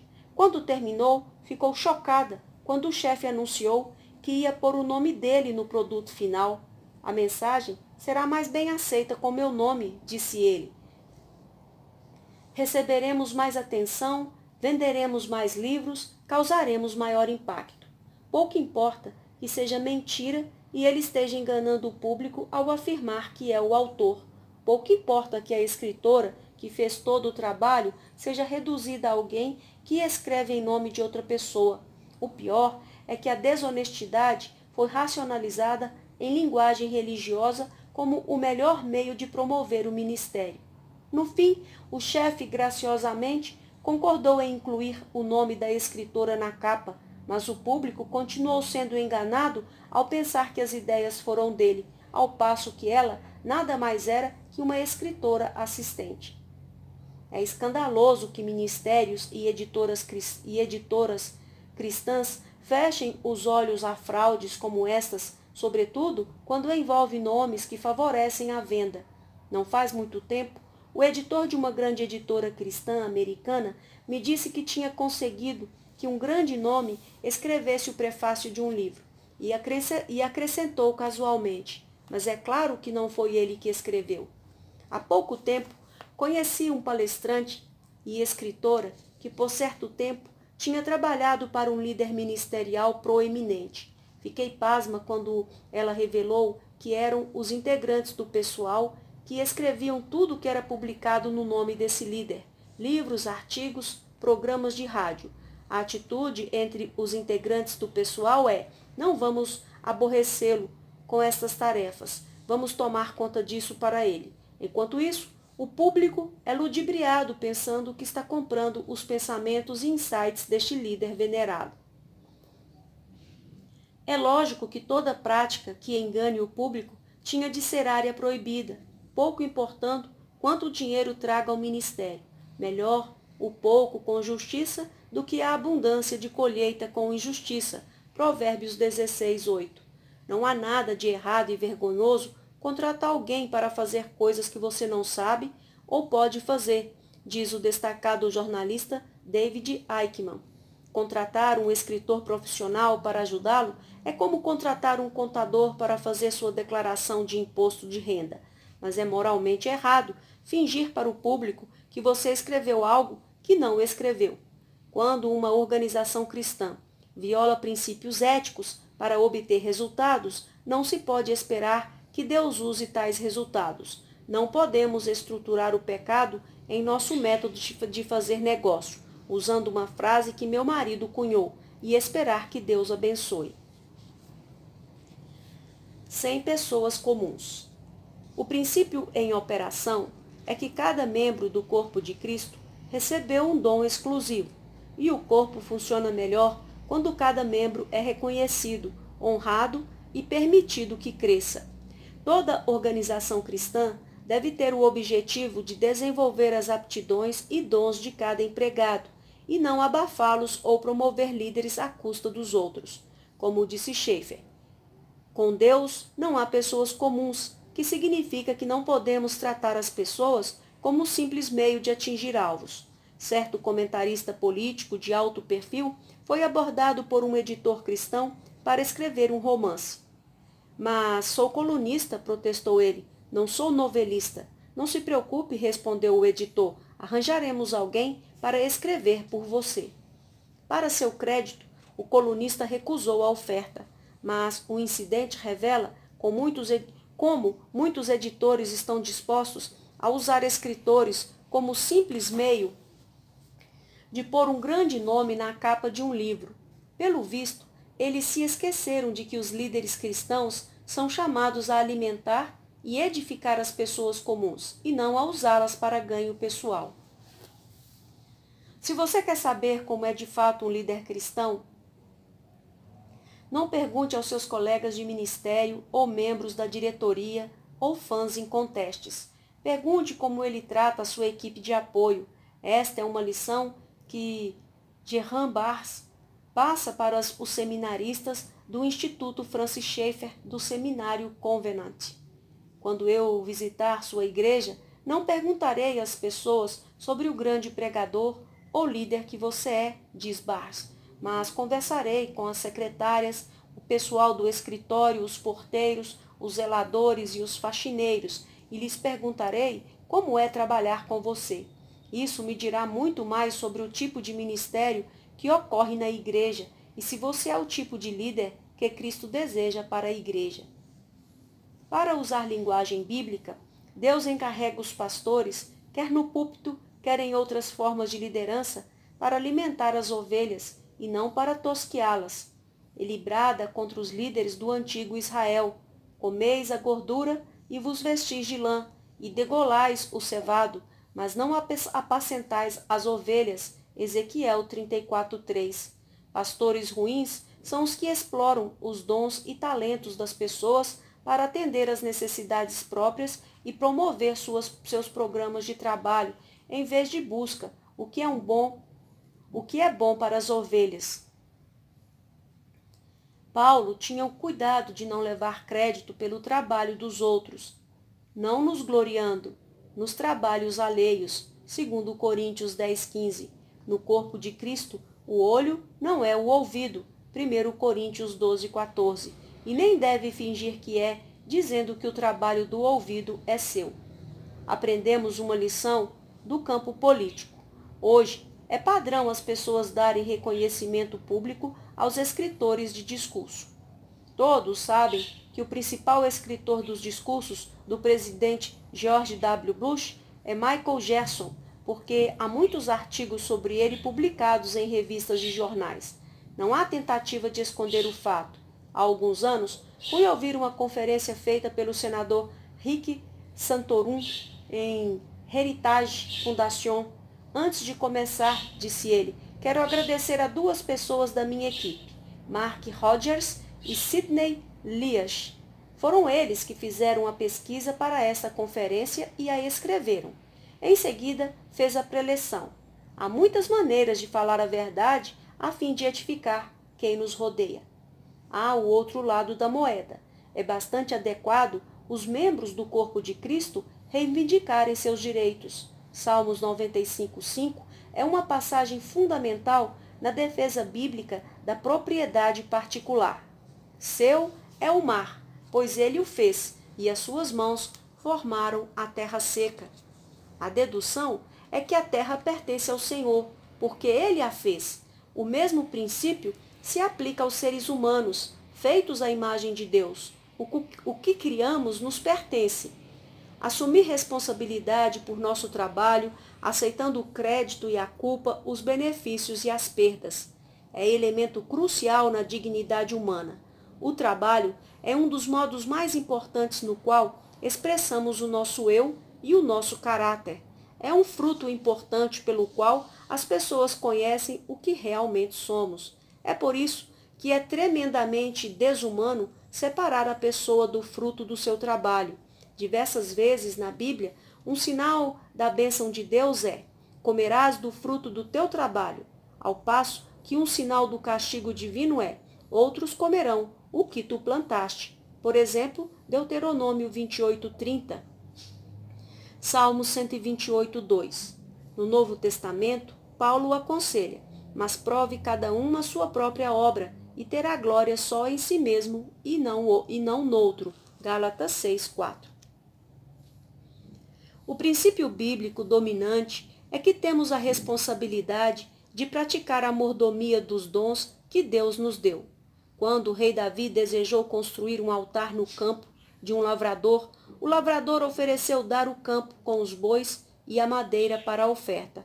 Mas Davi recusou e apresentou essa razão interessante. Não tomarei o que é teu para o Senhor, para que não ofereça holocausto sem custo. 1 Crônicas 21, 24. A aplicação para os nossos dias é que não podemos tomar para o Senhor trabalho feito por outra pessoa. Nem podemos fazer uma oferta sem custo. Quem faz o trabalho paga o custo em termos de organizar o projeto, a pesquisa, a análise criativa e assim por diante, sem mencionar os anos sacrificiais de estudo e preparação investidos no trabalho. Cada um de nós tem a responsabilidade de desenvolver nossas aptidões e não podemos desculpar práticas exploradoras dizendo, mas é para o Senhor. As consequências de práticas exploradoras e enganosas reverberam em círculos cada vez mais amplos. Há muitas pessoas comuns a quem Deus agraciou com uma mensagem ou ministério importante que poderiam beneficiar um segmento mais amplo da igreja, caso o trabalho dessas pessoas fosse devidamente e mais bem conhecido. Todavia, quem pode competir com o chefe de uma organização que dispõe de recursos para contratar meia dúzia de escritores, editores e profissionais de relações públicas para publicar material com o nome de celebridade? Eles fixam um padrão lendário que atrai formas de apoio financeiro e apoio de outro tipo, proveniente de doadores e empresas, subsídios estes que poderiam ter sido destinados a causas mais dignas. A igreja como um todo perde o benefício desses dons. O propósito em atribuir o crédito apropriado é identificar os dons no corpo de Cristo em prol de um ministério mais eficaz. Os verdadeiros líderes servem.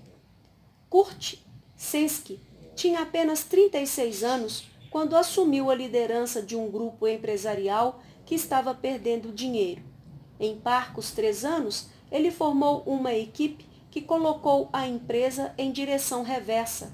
A chave do sucesso? Seguimos estratégias íntegras de liderança cristã. Entre elas, incorporar os princípios de liderança de baixo para cima, a fim de gerar uma cultura salutar que valorizasse os empregados. O que é um líder servo? É alguém que, nas palavras de Sensky, se recusa a usar pessoas como meio para um fim. É quem sempre pergunta: estou edificando as pessoas ou me edificando e meramente usando quem está perto de mim? O líder servo cria uma atmosfera de transparência em que toda a informação pertinente é compartilhada de maneira aberta, de forma que todos tenham a oportunidade de tomar decisões responsáveis. Por fim, o líder servo abandona métodos de comando e controle e cria uma cultura que permite que todos se desenvolvam em líderes e exerçam os talentos dados por Deus. Estes princípios bíblicos não eram meras frases bonitas para Sensky, ele dedicou meses de suor, oração e noites sem dormir para torná-los real e seus esforços renderem em termos de sucesso empresarial. Todo cristão precisa ser igualmente persuadido de que os princípios bíblicos não são verdades apenas no sentido abstrato, mas na realidade do nosso trabalho, negócios e vida pessoal. Se ficamos sabendo que o ministério ou empreendimento está violando os princípios bíblicos, precisamos deixar de ser coniventes e chamar as pessoas à responsabilidade, mesmo que signifique que tenhamos de pagar um preço. O empregado que toma posição firme pode não ter sucesso em mudar as coisas. Na verdade, corre o risco de perder o emprego. A função da igreja é ter certeza de que ele não corra risco sozinho. Como escreve Leslie Newbigin, os cristãos devem estar prontos a apoiar quem fala a verdade aos poderosos e paga um preço por essa atitude. Eles devem dar ajuda financeira a essas pessoas cuja coragem moral lhes custa o sustento.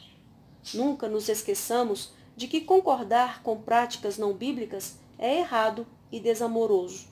Consentir em uma situação injusta não se origina do amor mas do medo de possíveis repercussões negativas.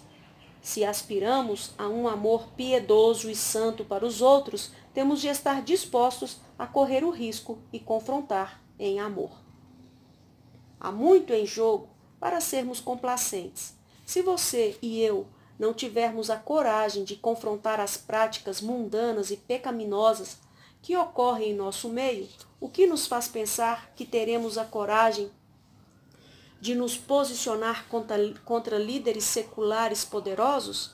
Se não podemos correr com homens a pé, estamos nos enganando a imaginar que conseguiremos correr com cavalos. Jeremias 12, 5 Só se nos sentarmos na cadeira do sobrenaturalista é que teremos a coragem de fazer o que é certo, mesmo a grande custo. Acertando, fazendo errado. Foi esse tipo de coragem que Schaeffer demonstrou quando deixou tudo para fundar El Abre, em francês, o abrigo. Ao agir assim, desenvolveu um modelo alternativo de ministério que até hoje permanece instrutivo. Não nos detenhamos apenas ao que ele escreveu. Vamos examinar o modelo prático que construiu com sua vida e trabalho. Em comparação com as estratégias empregadas por muitos ministérios atualmente, poderíamos dizer que Schaeffer fez tudo errado. Ele evitou o circuito de celebridade e não via problema em ministrar no outro lado do oceano, em uma aldeia obscura da qual ninguém jamais tinha ouvido falar. Enquanto muitos líderes cristãos são obcecados em receber publicidade, visibilidade e reputação para levantar dinheiro, Schaeffer começou um ministério pequeno completamente invisível ao público, escondido nos Alpes suíços. Quando escreveu sobre morrer para nossas ambições naturais, não estava papagueando uma doutrina teológica. Seus discernimentos brotaram de experiência pessoal ganha a duras penas. Nem usou técnicas de marketing de massa para projetar seu nome e formar um fã-clube. Ele não tinha um departamento de levantamento de fundos para produzir em grande quantidade e em tempo reduzido um dilúvio infinito de cartas de angariação de fundos, folhetos de propaganda e ofertas de prêmios. Ele começou com uma lista modesta de apoiadores de oração, enquanto sua esposa Edith datilografava as cartas pessoais que enviava. O mais incrível é que ele estava disposto a começar simplesmente falando com os amigos dos seus filhos. Quando seus filhos cresceram, desceram a montanha para frequentar a universidade em Lausanne. Quando seus amigos levantavam questões espirituais, diziam: Vocês devem falar com meu pai, considerando que a casa era quase inacessível, um chalé empoleirado ao lado da montanha. Quando os estudantes chegaram, chegavam, tinham de passar a noite. Depois, esses estudantes falariam aos seus amigos sobre o pequeno homem sério com cavanhaque e uma mensagem de tremendo impacto escondido nos Alpes. E esses amigos falariam para os seus amigos. E pouco depois, os Schaefers tinham estudantes dormindo em todos os cantos, sofás, chão e corredores. Foi assim que El Abre se transformou em um ministério baseado em casa.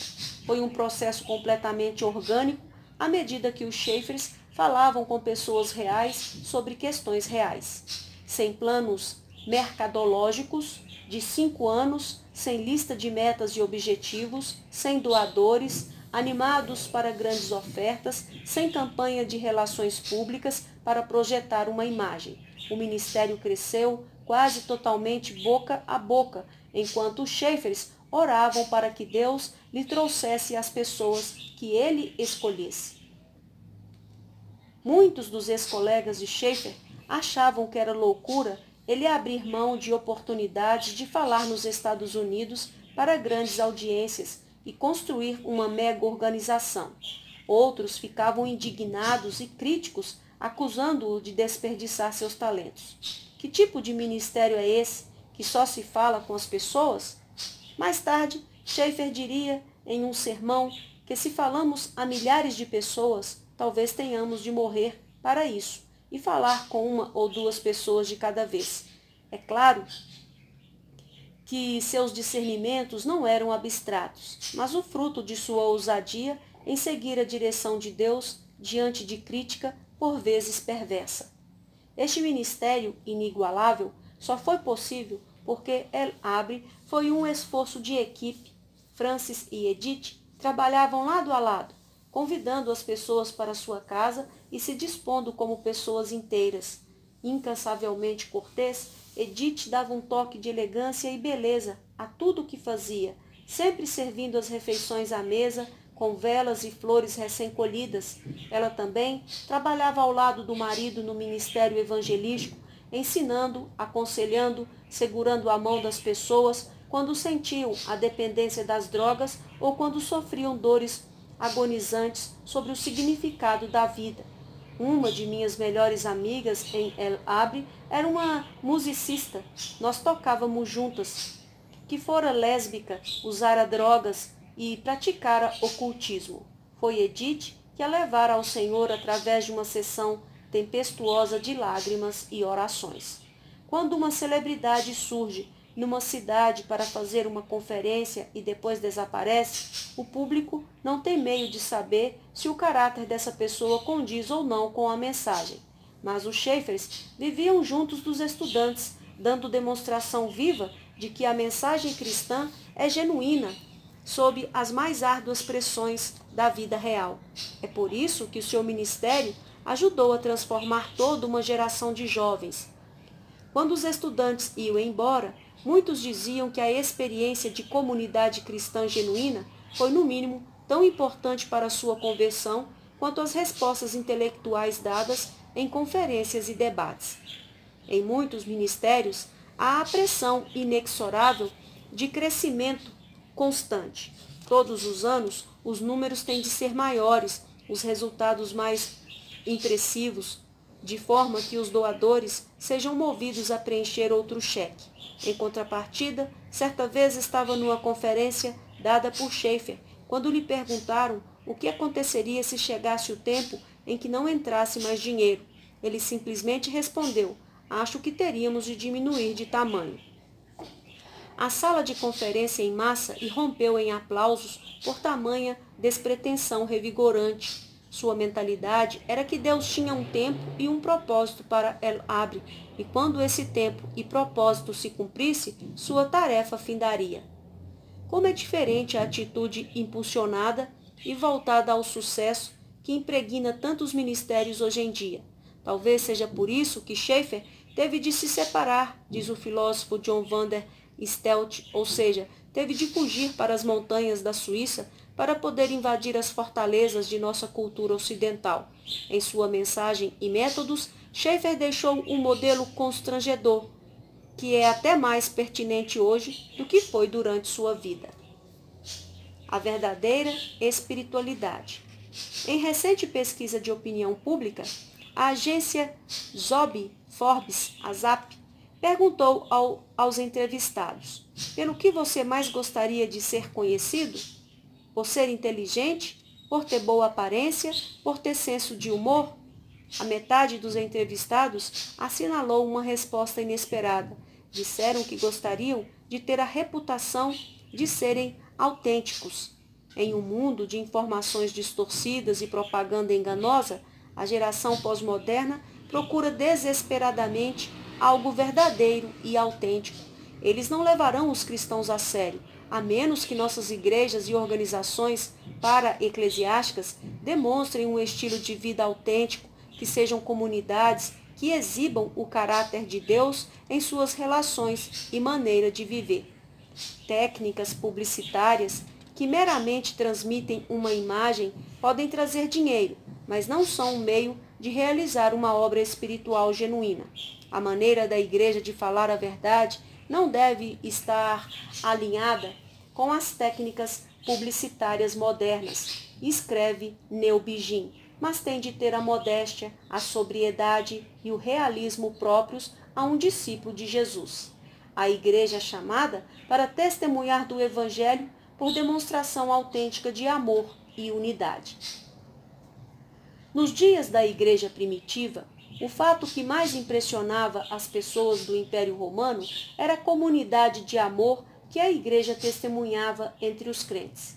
Veja como eles amam uns aos outros, dizia-se. Em todos os tempos, a prova mais convincente a favor do Evangelho não são palavras ou argumentos, mas a demonstração viva do caráter de Deus pelo amor dos cristãos uns pelos outros, expresso em palavras e ações. O Evangelho não foi feito para ser uma mensagem sem expressão corporal, escreve Nilbigin.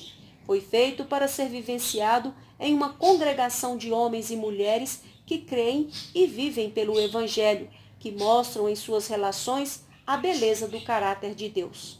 Em certo sentido, este capítulo deveria ter sido o primeiro, porque sua mensagem mostra o trajeto para tudo o que foi dito aqui a realidade espiritual do rejeitado, morto, ressuscitado, acha-se no cerne de tudo na vida cristã, inclusive no trabalho de desenvolver uma mente cristã. Só quando cooperamos com Deus, morrendo para o pecado e para o eu, é que estamos abertos a receber a mente de Cristo. 1 Coríntios 2, 16. Que Deus nos dê a graça de sermos missionários de cosmovisão, edificando vidas e comunidades que deem testemunho autêntico da sua existência diante de um mundo que nos observa. Apêndices. Apêndice 1. Como a política americana se secularizou. A teoria do contrato social está no âmago do liberalismo político nos Estados Unidos de hoje. No capítulo 4, analisamos a versão de Rousseau do contrato social e nos capítulos 10 e 11 falamos sobre o tremendo impacto que a teoria causou nos Estados Unidos depois do nascimento dessa nação. Examinamos como a visão liberal da sociedade com seu individualismo atomístico foi aceita por muitos evangélicos e no capítulo 12 verificamos como alterou a configuração da família americana. Portanto, é crucial que entendamos essa tradição filosófica mais plenamente. E a questão mais importante a entender é por que se desenvolveu. A força motriz por trás do surgimento da teoria do contrato social foi a secularização do pensamento político. No decorrer da Idade Média, houve um cabo de guerra constante entre a Igreja e o Estado, entre o Papa e o Imperador, com um, ganha, com um ganhando predominância por certo período, seguido pelo outro compensando o equilíbrio. Um ponto decisivo ocorreu depois da Reforma. A divisão na Igreja medieval fragmentara a unidade religiosa da cristandade, embora ambos os lados continuassem mantendo uma visão territorial da Igreja. Eles simplesmente presumiram que todos que habitassem em certa nação ou região geográfica pertenceriam à mesma religião. Em vista disso, por mais de 100 anos, começando em fins do século XVI e continuando ao longo da maior parte do século XVII, a Europa se envolveu em guerras religiosas. Muitas pessoas tiveram de fugir da perseguição em sua pátria, tornando-se refugiados religiosos.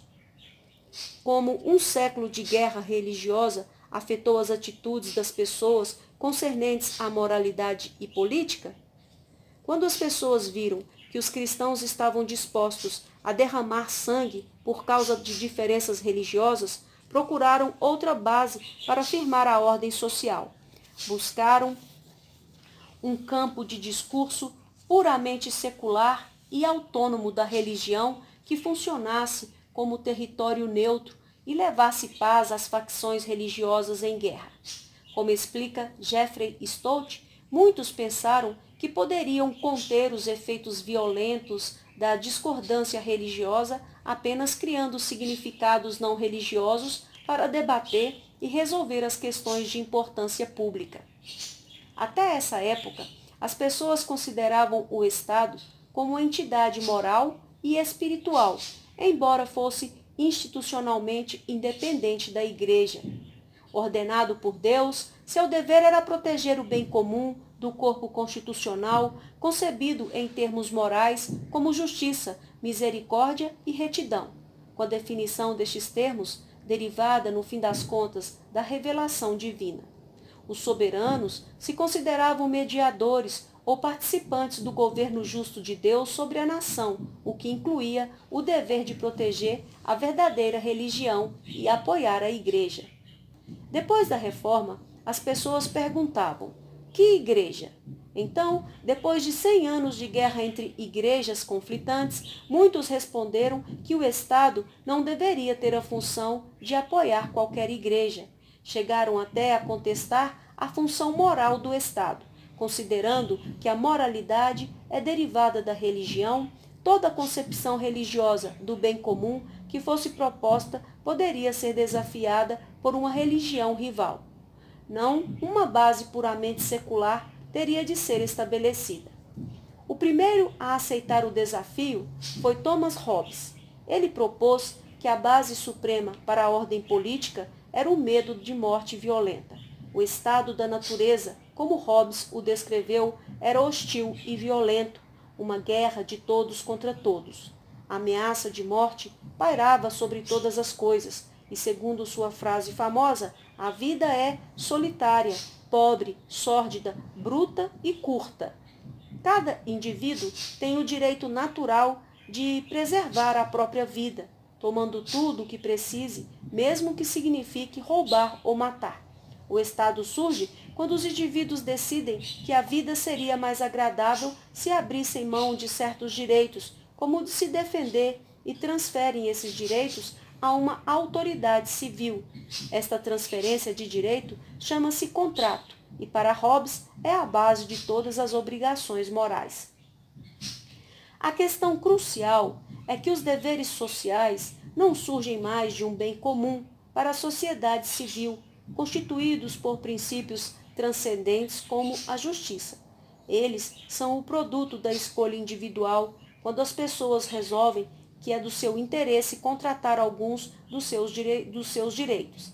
Esta é uma forma de naturalismo pré-darwinista, na qual a fundação da sociedade cívica não é o bem maior, mas apenas o desejo biológico do indivíduo à autopreservação.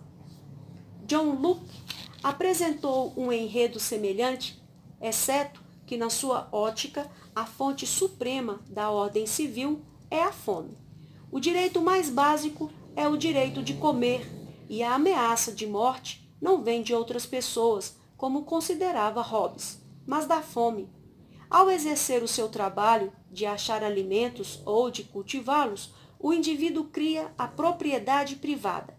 E para proteger sua propriedade com mais eficácia, ele entra em um contrato social com os outros. Agora, Luke atribuiu uma função muito mais limitada ao Estado do que Hobbes ou Rousseau, que é a razão de ele se tornar o favorito dos conservadores políticos. No entanto, como os outros teoristas do contrato social, ele não fundamentou a sociedade civil no bem maior. Ele a modelou como criação dos indivíduos motivada pelo egoísmo culto. O quadro de Luke da sociedade é atomístico, no qual desconsiderar tudo o que existe são os indivíduos e suas necessidades ou desejos. Rousseau, como vimos no capítulo 4, derivou a sociedade civil do instinto natural de amor próprio ou autopreservação. Para todos os teoristas do contrato social, a base suprema para a ordem política é puramente secular. Eles não fundamentaram a sociedade civil em ideias morais derivados em ideais morais derivados da religião, mas do instinto natural e biológico de autopreservação. A fonte exclusiva da legitimidade política é o consentimento de indivíduos isolados e autônomos. De modo irônico, a teoria do contrato social pressupõe uma concepção completamente irreal da natureza humana, a criatura atomística que povoa os cenários do estado da natureza se afigura um indivíduo independente, desenvolvido e autônomo por completo. A teoria começa com uma imagem de, digamos, um rapaz de 21 anos de idade comenta o teorista político cristão Paul Marshall. É claro que ninguém entra no mundo assim. Cada um de nós começa a vida como um bebê dependente e indefeso, nascido numa família e numa complexa ordem social, religiosa e civil. Somente pelo amor e sociabilidade exercidos para nós, por outros, é que nos desenvolvemos em criaturas maduras e independentes. Como comentou Bertrand, de Juvenal, as teorias do contrato social são as opiniões de homens sem filhos que devem ter se esquecido da infância. A biologia e a história ensinam que os seres humanos são intrinsecamente seres sociais. Apesar de sua premissa inicial e real, a teoria do contrato social se tornou a teoria política dominante nos Estados Unidos, ao mesmo tempo em que era força poderosa para a secularização. Como vimos, o que unia as várias versões teóricas do contrato social era a rejeição dos ideais moderais transcendentes para serem substituídos por um desejo biológico de denominador comum mais baixo como fundamento da ordem política. As perspectivas religiosas foram marginalizadas enquanto o Estado assumia como a instituição central na sociedade moderna. Talvez a maior tragédia seja que muitos evangélicos dos séculos XVIII e XIX não reconheceram o que estava acontecendo, tendo adotado o conceito da verdade em dois pavimentos.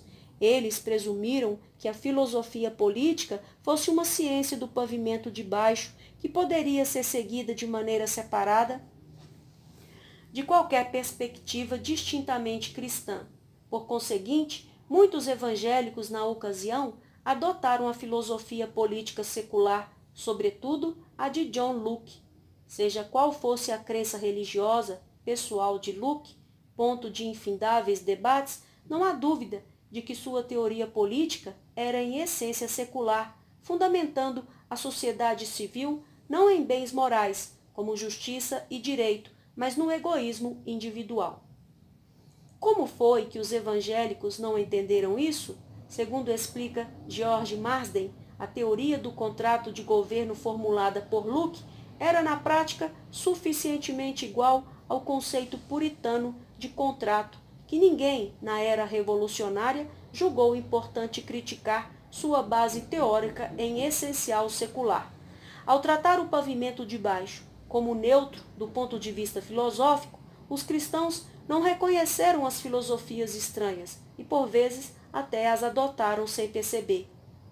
Nos dias ediernos, nos dias odiernos, este mesmo processo de secularização explica por que a política deixa tantas pessoas desiludidas e espiritualmente insatisfeitas. O liberalismo de Hobbes e Locke está fundamentado nas metas humanas relativamente baixas de autopreservação e do desejo de riqueza, escreve Stanley Kurtz. Isto que explica o desencanto crônico no cerne da, da modernidade. Em seu âmago, os seres humanos são seres morais e almejamos ver nossos mais sublimes ideais morais expressos em nossa vida conjunta. No fim das contas, a versão secular da vida cívica não satisfaz o desejo humano de as pessoas viverem juntas em comunidades morais comprometidas com a justiça e a retidão.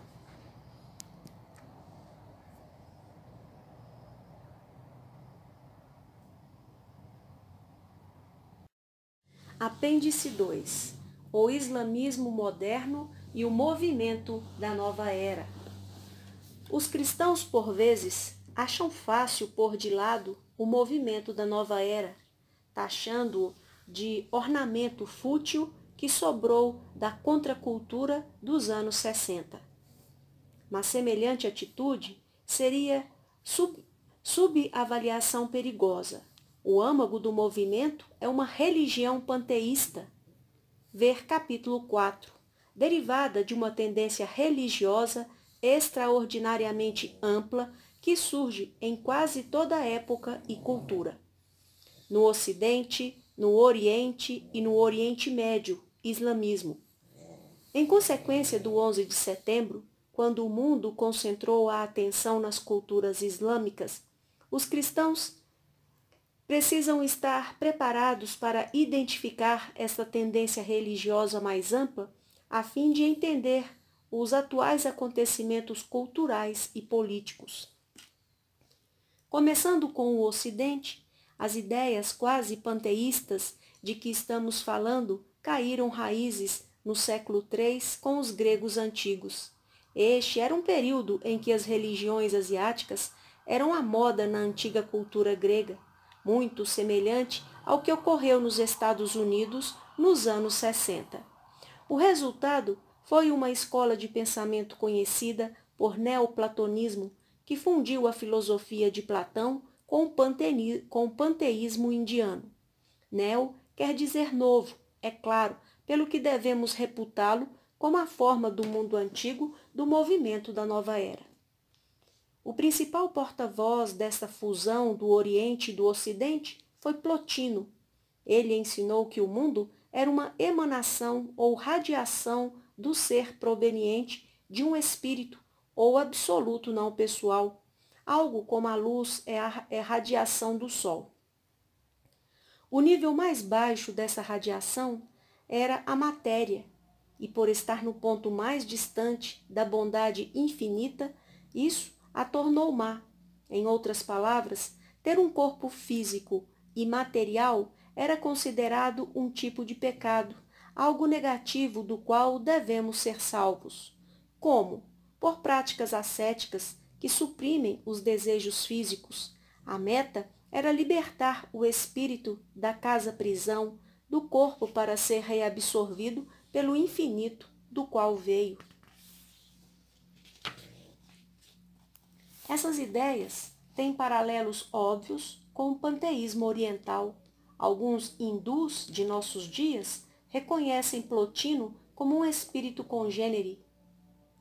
Swami Krishnanda escreve: Plotino, o místico célebre, no que tange aos seus pontos de vista, aproxima-se muito da filosofia Vedanta e está praticamente em total acordo com os sábios orientais. Outros estudiosos concordam. Um livro de ensaios intitulado Neoplatonismo, Neoplatonismo e a Filosofia Indiana observa a extraordinária semelhança entre o sistema filosófico de Plotino, 205 a 270 depois de Cristo, e dos vários filósofos hindus em vários séculos. Para ambos, Deus não é um ser pessoal, mas uma essência não pessoal. Desde o princípio, o neoplatonismo não só era uma filosofia, mas também uma religião mística. Na realidade, foi feito em parte em oposição ao cristianismo, como arma a ser brandida pelo paganismo antigo em sua batalha polêmica contra o cristianismo.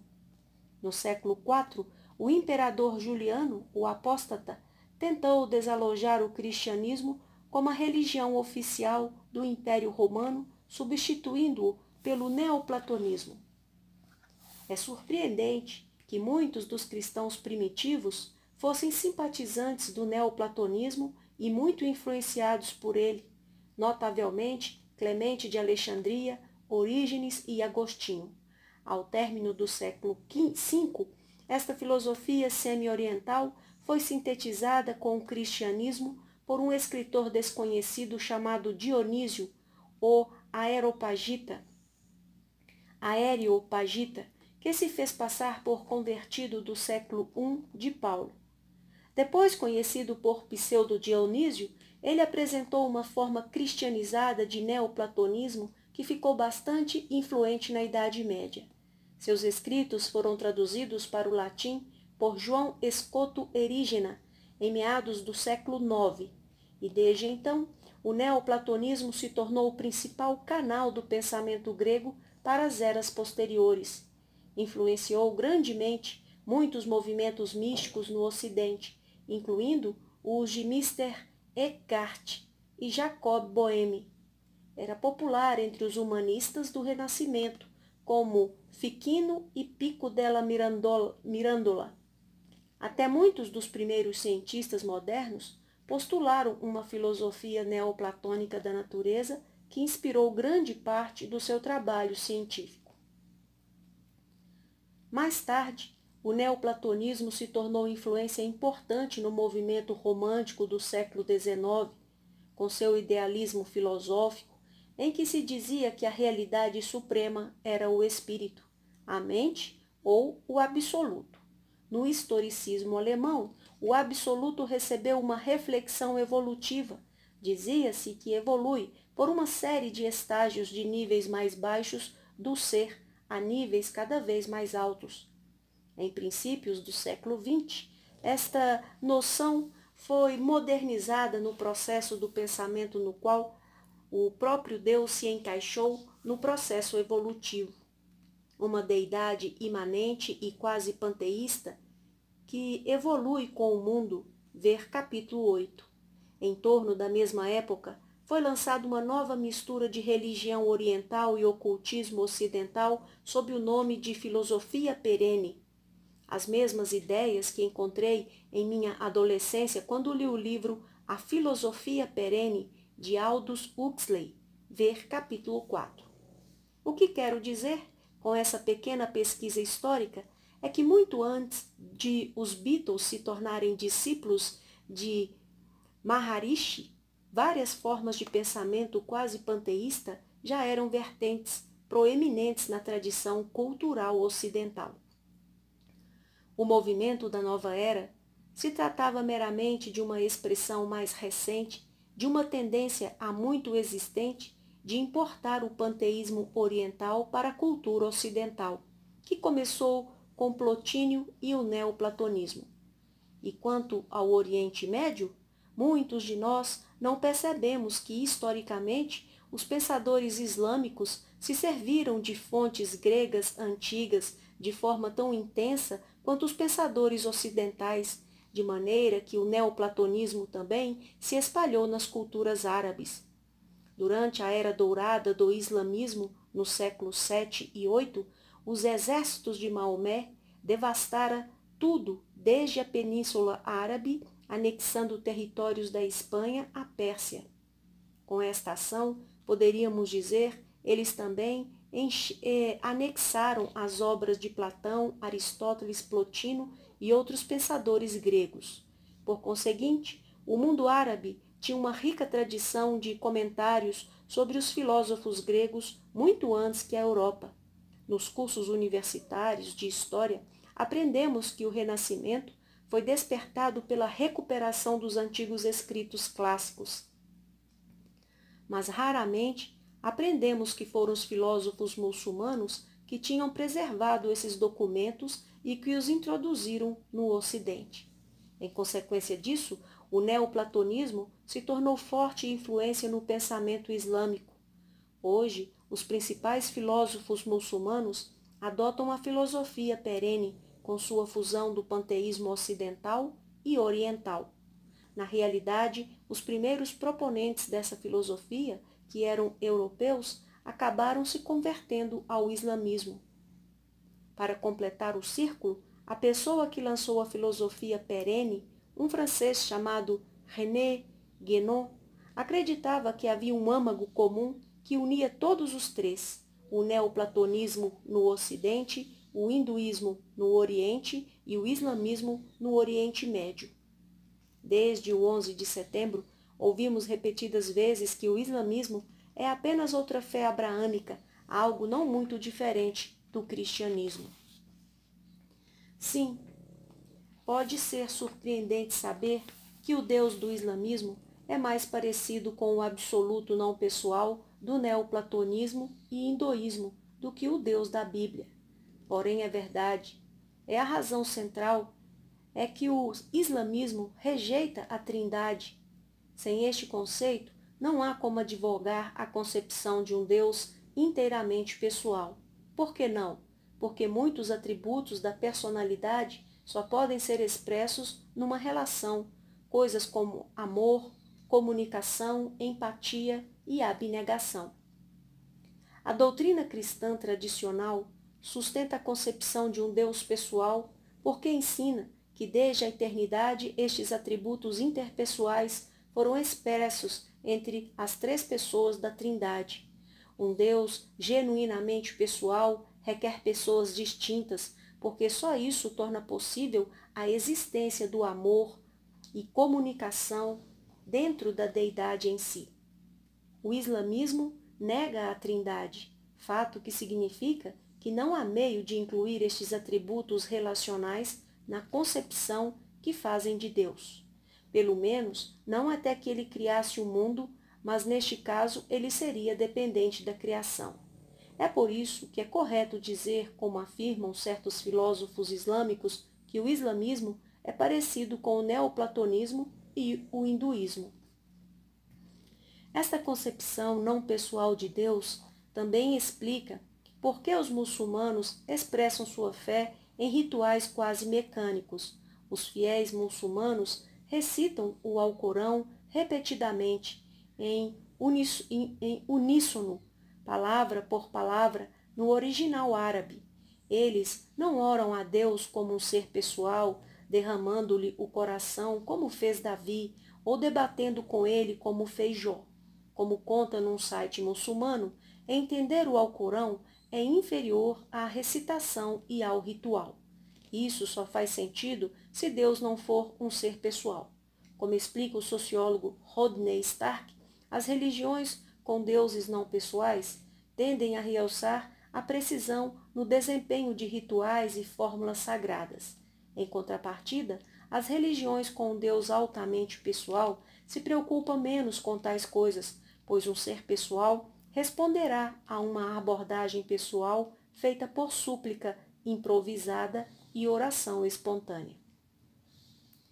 Em nossos esforços em defender o cristianismo, é possível sermos vencidos pelo enorme número de religiões e filosofias apregoadas no cenário público das ideias atualmente. A tarefa fica mais fácil quando percebemos que todas podem ser agrupadas em duas categorias fundamentais.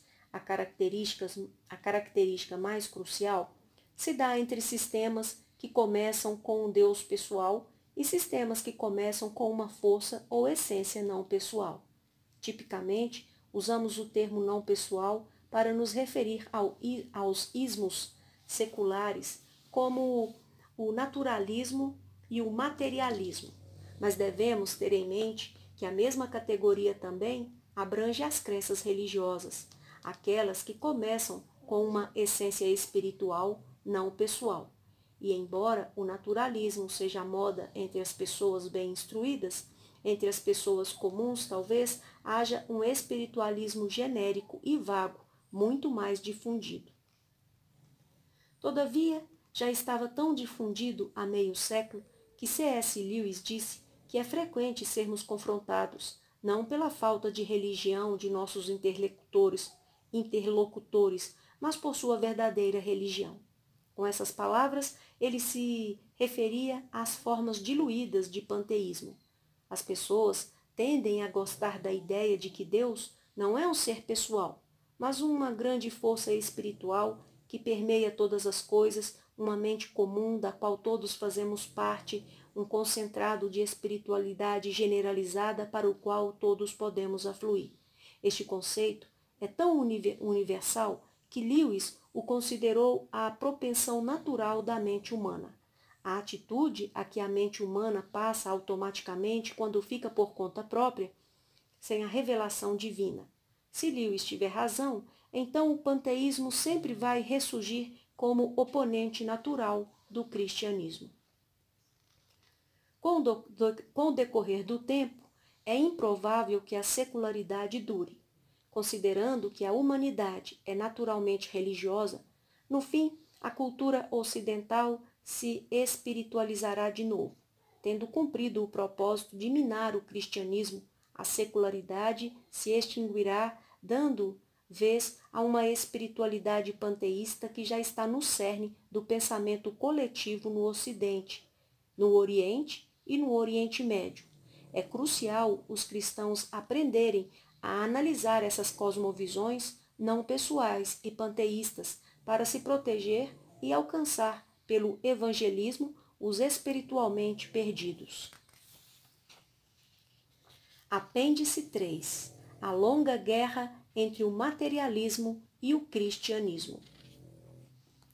Algumas das figuras mais importantes na história americana que os cristãos devem entender são os pragmatistas, pois muitos contribuíram para o desenvolvimento das implicações filosóficas do darwinismo, ver capítulo 8. E um modo de aferir o impacto de suas ideias é situá-las em um contexto histórico maior. Charles Sanders Peirce costumava atribuir suas ideias sobre o acaso ao filósofo Epicuro, comentário que nos manda de volta aos pensadores gregos antigos. Visto pela lente histórica mais ampla, o pragmatismo foi uma fase na longa guerra entre o materialismo e o cristianismo, que começou com os gregos antigos. Praticamente toda posição filosófica concebível pode ser encontrada em alguma forma no amanhecer da cultura ocidental entre os filósofos gregos. No capítulo 2, determinamos o impacto enorme que Platão e Aristóteles causaram no pensamento cristão. Mas também havia outro fluxo de pensamento grego, representado por Epicuro e Demócrito, e mais tarde pelo poeta romano Lucrécio. Eles eram os materialistas dos tempos antigos que ensinaram que o universo se compunha de átomos em movimento que se combinavam e se recombinavam para formar seres vivos por mero acaso. Como declarou Lucrécio em Sobre a natureza do universo, os seres vivos foram ocasionados pela congregação e coalescência despropositada de átomos. Este linguajar soa estranhamente moderno, muito semelhante ao materialismo de nossos dias. E, com exceção da falta do mecanismo darwinista da seleção natural, o materialismo antigo tinha todos os mesmos elementos básicos, sobretudo a ideia central de que a matéria é capaz de produzir tudo o que vemos pelas colisões casuais de átomos, sem plano ou propósito. Na realidade, já nos tempos antigos, Epicuro traçara de forma minuciosa uma cosmovisão completa com base no materialismo. Em primeiro lugar, se a matéria é tudo o que existe, então devemos ser empíricos. O conhecimento é limitado ao que sabemos pelos sentidos, átomos que impingem nossos órgãos do sentido. Em segundo lugar, a moralidade também deve estar baseada nos sentidos. O bem e o mal são, do, são definidos pelas sensações de prazer e dor. O princípio exclusivo da moralidade é que devemos maximizar o prazer e minimizar a dor, em uma palavra, hedonismo. Os estudantes que entravam no jardim de Epicuro, onde ele dava aula, eram saudados por uma inscrição no portão que dizia: Estranho, aqui você fará bem em ficar. Aqui nosso bem maior é o prazer. Epicuro não equiparou o termo hedonismo com indulgência desenfreada, como fazemos hoje. Ele instava a moderação e até o asceticismo, com base em que a maioria dos prazeres traz por consequência a dor, como beber demais. A principal característica de sua moralidade era que não estava baseada em padrão transcendente do bem, mas em nossa preferência natural por certas sensações. Essas ideias eram tão controversas no mundo antigo quanto são hoje. Depois do período helenístico em que viveu Epicuro, a filosofia pendeu mais uma vez ao pensamento clássico, Platão e Aristóteles, cujos seguidores se opunham vigorosamente ao materialismo sensual. Eles argumentavam que se o mundo fosse mesmo composto por configurações casuais de átomos, então o conhecimento seria impossível. O fluxo constante de impressões que entram em nossa mente pelos sentidos não seria ordenado em padrão racional, mas seria uma dispersão sem sentido de visões, sons, gostos e texturas. Segundo afirmavam, a razão de podermos saber algo é precisamente que a realidade não é um fluxo casual de átomos, mas é ordenada em padrão inteligível, o qual eles chamavam formas ou ideias. É essa ordem racional que nossa mente teme. Os seres vivos não são resultado de uma colocação, de uma colação casual de átomos. Compõe-se de matéria organizada por formas inteligíveis, formas em latim é espécies. Recorde o dualismo, forma-matéria, analisado no capítulo 2. Os filósofos clássicos também argumentavam que essa ordem racional é, é teleológica, ou seja, dirigida por uma meta ou, ou propósito, telos em grego. Quando uma semente se torna árvore ou um ovo vira galinha, seu desenvolvimento é um processo dirigido que se desdobra de acordo com um plano ou propósito incorporado na própria semente ou ovo. A meta ou forma final é a árvore ou a galinha em sua forma adulta. Aristóteles tinha um entendimento criterioso, muito claro do que hoje chamamos genética. De acordo com o pensamento clássico, o próprio argumento teleológico faz a vez da moralidade. Esta não está baseada nos sentimentos, dor e prazer, como ensinaram os epicureus, mas nas formas transcendentes como bondade e justiça. Essas são teológicas no sentido de que expressam o propósito ou ideal para o qual os seres humanos devem estar se desenvolvendo. Devemos nos esforçar para sermos cada vez melhor e mais justos. O mundo intelectual dos tempos antigos era um campo de batalha entre estas filosofias rivais, com várias outras, até que o cristianismo surgiu em cena. Quando os primeiros pensadores cristãos inspecionaram o debate em andamento, eles não tinham dúvida de que lado era o certo. Eles se alinharam firmemente em Platão e Aristóteles, enquanto atacavam de modo vigoroso o materialismo epicurista. Epicuro se tornou o bode expiatório favorito entre os primeiros apologistas cristãos. Contra o seu materialismo, eles afirmaram a realidade do reino espiritual com a aptidão de a mente saber os ideais abstratos fora do mundo empírico, a verdade, a bondade e a beleza. O conceito de formas inteligíveis foi reinterpretado por ideias na mente de Deus, os planos ou desígnios que ele usou para criar o mundo. O resultado foi um tipo de classicismo cristianizado que se tornou a posição filosófica dominante na Europa desde fins da antiguidade até depois da Idade Média, ao passo que o epicurismo foi quase esquecido. Então, mais de um milênio depois, no amanhecer da Revolução Científica, ocorreu uma mudança sísmica. Buscando estruturar uma nova filosofia da natureza, alguns dos primeiros cientistas modernos reconsideraram de forma cautelosa o atomismo epicurista.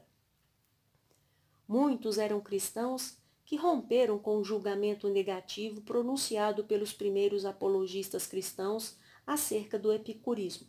De modo otimista, esses pensadores científicos esperavam que o atomismo pudesse ser extraído do seu contexto filosófico materialista e batizado numa cosmovisão cristã. O primeiro a ressuscitar o atomismo epicurista foi o padre Pierre Gassendi, seguindo pelo seguido pelo químico devoto Robert Boyle e pelo incomparável Isaac Newton. Ao ressuscitar o atomismo epicurista na ciência, eles escancararam a porta para o materialismo epicurista na filosofia. Sem demora, o materialismo escancarou a porta e entrou contaminando tudo.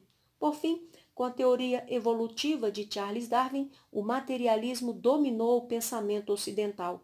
Darwin jogou fora o conceito de formas inteligíveis, relembre que forma em latim é espécies, argumentando que não há espécies verdadeiras na natureza, mas só um fluxo constantemente inconstante de indivíduos.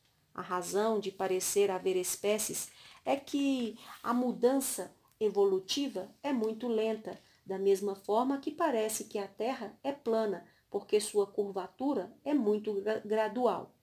É irônico que o livro de Darwin fosse titulado A Origem das Espécies, porque o seu propósito era negar a existência real das espécies. Ele considerava as categorias taxonômicas como meros construtos mentais úteis que nós impomos no fluxo da natureza. O mundo orgânico é constituído, no final das contas, de indivíduos em interações casuais constantemente inconstantes. Não é exagero dizer que o darwinismo representa o triunfo do atomismo epicurista nos tempos modernos. E se não há espécies ou formas na natureza, então também não há espécie ou formas na moralidade ou metafísica. Não há ideal eterno de bondade, verdade ou beleza. Foram os pragmatistas que deram este próximo passo. O que Darwin fez para as espécies, eles fizeram para as ideias, Jogando fora o conceito de formas ou ideias, eles concluíram que tudo o que sabemos são o fluxo constantemente inconstante de experiências.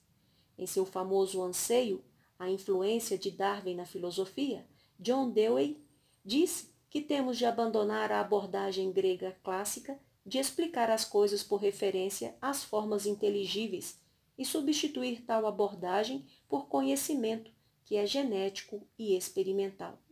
Agora, a explicação é que tudo se originou por processos históricos, genéticos, que são conhecíveis pela investigação empírica experimental.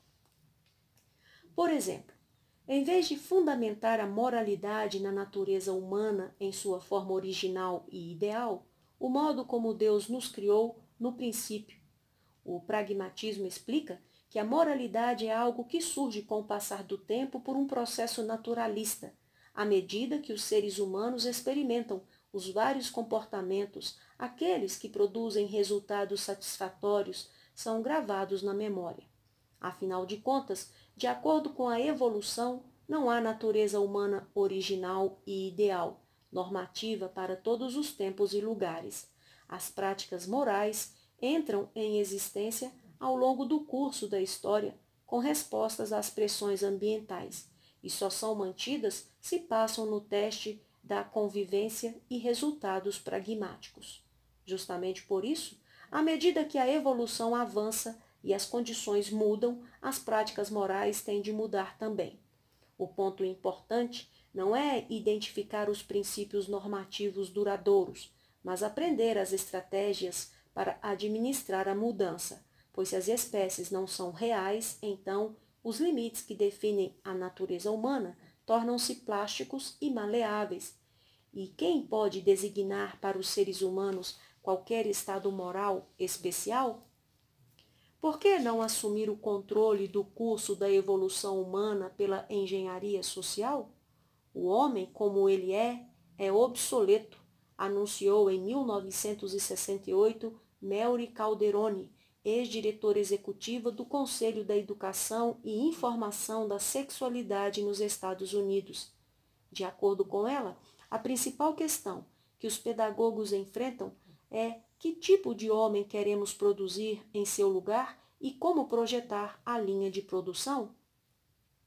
Calderoni conclamou as escolas a começar a produzir seres humanos de qualidade por meio de processos tão conscientemente criados quanto as melhores mentes da sociedade puderem projetar. Essas conclamações feitas à engenharia social são deprimentes. Pior, talvez, logo tenhamos a capacidade científica de executar engenharia genética, condição que dará poder muito maior nas mãos de tecnocratas ávidos de se encarregar da evolução. A natureza humana desaparece como conceito de neodarwinismo, explica o embriólogo Brian Goldwyn. E assim a vida se torna um conjunto de peças, mercadorias que podem ser trocadas aqui e ali. Se não há natureza humana normativa, por que não fazer experiências? Por que não trocar os genes aqui e ali e manipular as formas de vida de qualquer maneira que pareça vantajoso?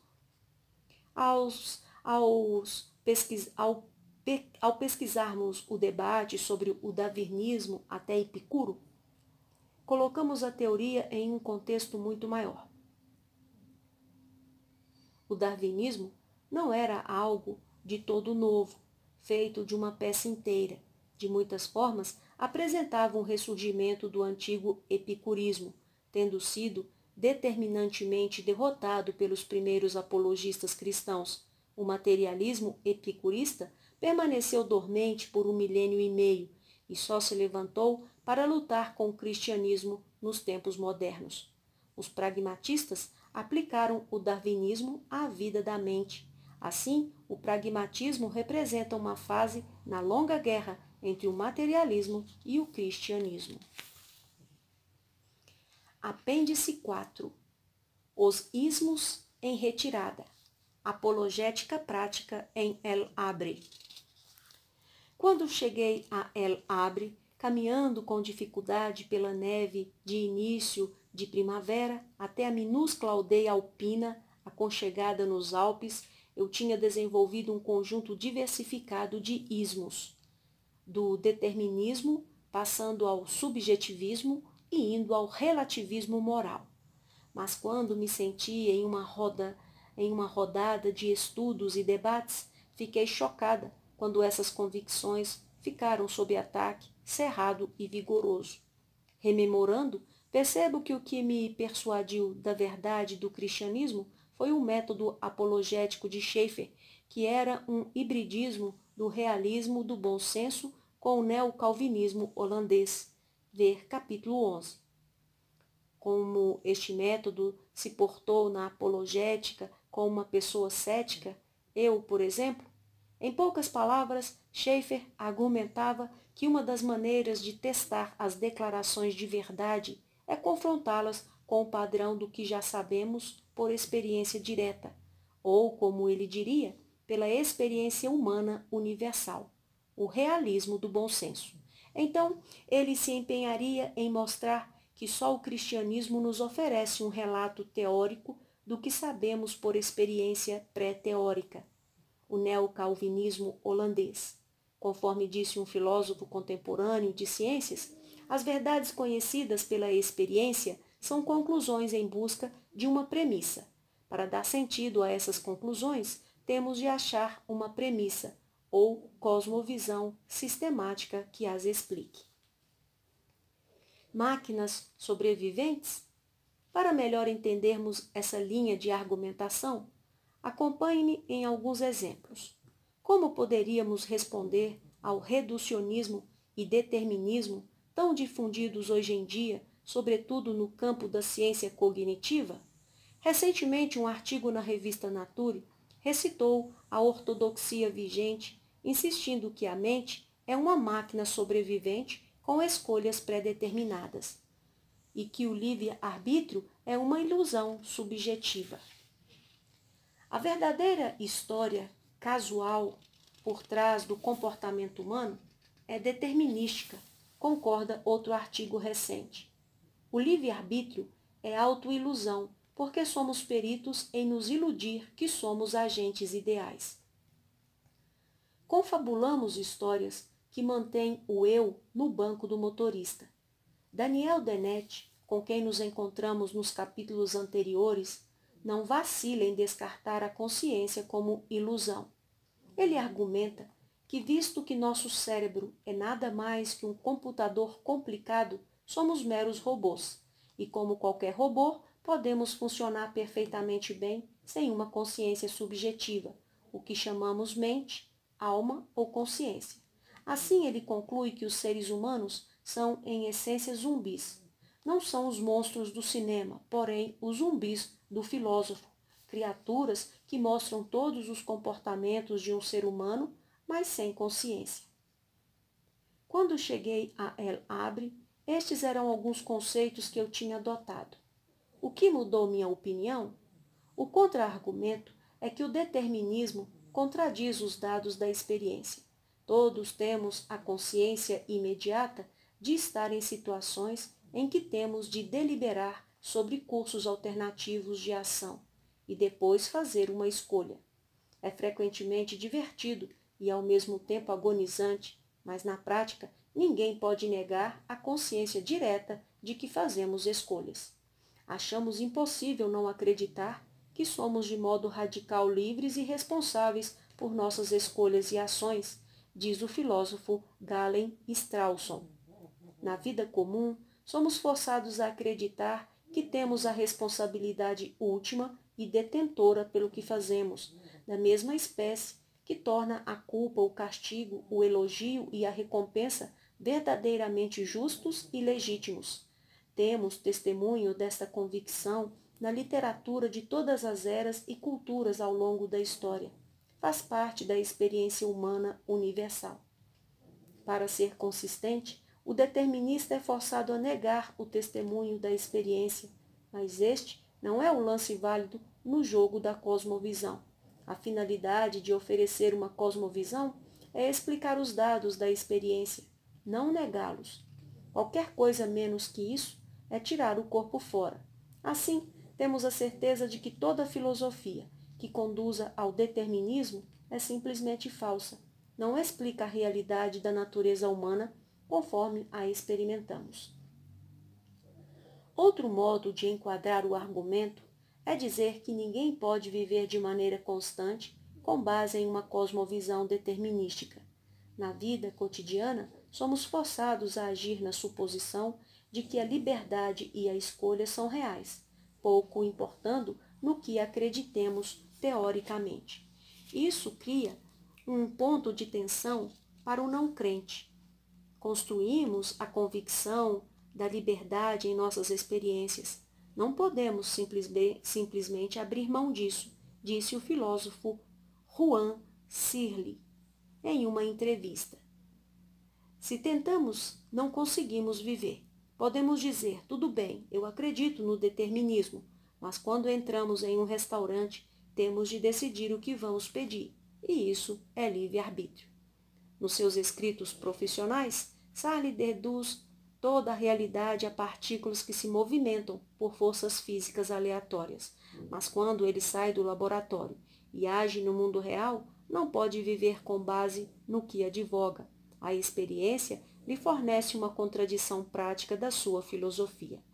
Em contrapartida, o cristianismo é de forma plena consoante com a experiência humana. Oferece uma explicação racionalmente consistente da liberdade humana, colocando-a como aspecto da imagem de Deus.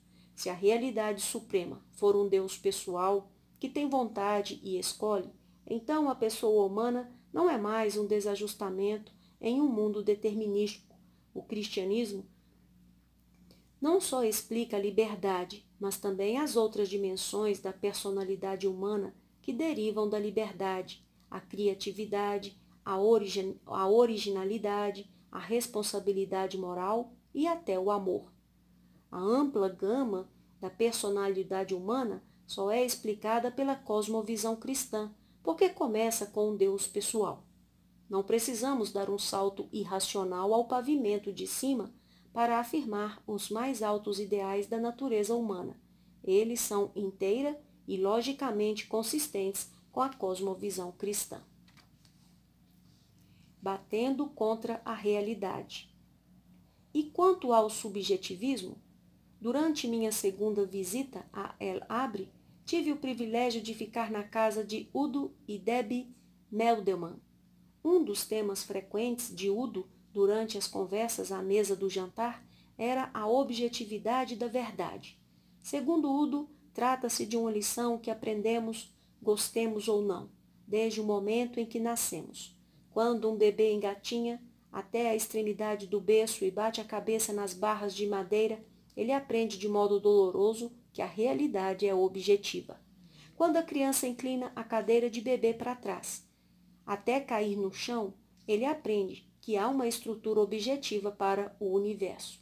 A realidade não se submete aos nossos desejos subjetivos. Lição dolorosa de aprender até para adultos. Dessa forma, rejeitamos com firmeza toda posição filosófica que conduza ao subjetivismo. Por quê? Porque não explica o que a experiência cotidiana nos ensina dia a dia. O subjetivismo está em tensão com os dados da experiência. O cristianismo, em contrapartida, trata a verdade de forma objetiva e dá explicações. O mundo é a criação de Deus, não de minha mente, a doutrina da criação fornece a base lógica para a nossa crença de que existe um mundo objetivo e externo, com estrutura e desígnio inerentes. O Criador não está calado, ele fala, dando-nos a revelação divina na Bíblia, visto que Deus vê e conhece tudo como verdadeiramente é, o que ele comunica na sua palavra é uma base objetiva e confiável para o conhecimento. Esta é a afirmação revolucionária no mundo pós-moderno de hoje, com seu subjetivismo e relativismo influentes. Não estamos trancados na casa-prisão da linguagem, como os pós-modernistas disseram. Por linguagem, eles querem dizer os sistemas de convicção que são expressos em linguagem, os quais consideram nada mais que produtos da história e evolução cultural. Em oposição a essa forma radical de historicismo, o cristianismo afirma que temos acesso à verdade transhistórica porque o próprio Deus falou. Não é justo. Se há uma característica prevalecente na cultura moderna, é o relativismo moral. Contudo, este é um dos ismos mais fáceis de abater. Por quê? Porque apesar do que a pessoa diga em que acredita, ninguém confrontado com a crueldade genuína continua sendo um relativista moral. Depois da Segunda Guerra Mundial, quando as atrocidades dos campos de concentração nazistas vieram à tona, houve uma crise entre os indivíduos cultos. Imersos no cinismo e relativismo típico de sua classe, pela primeira vez perceberam de modo visceral que o mal é real. Contudo, suas filosofias seculares não lhes deram base para fazer julgamentos morais objetivos e universais, visto que tais filosofias reduziram os julgamentos morais a meras preferências pessoais ou convenções culturais. Assim, eles se acharam presos em contradição prática, o que gerou tremenda tensão interna. O dilema é que os seres humanos, de forma irresistível e inevitável, fazem julgamentos morais. No entanto, as cosmovisões não bíblicas não fornecem base para eles.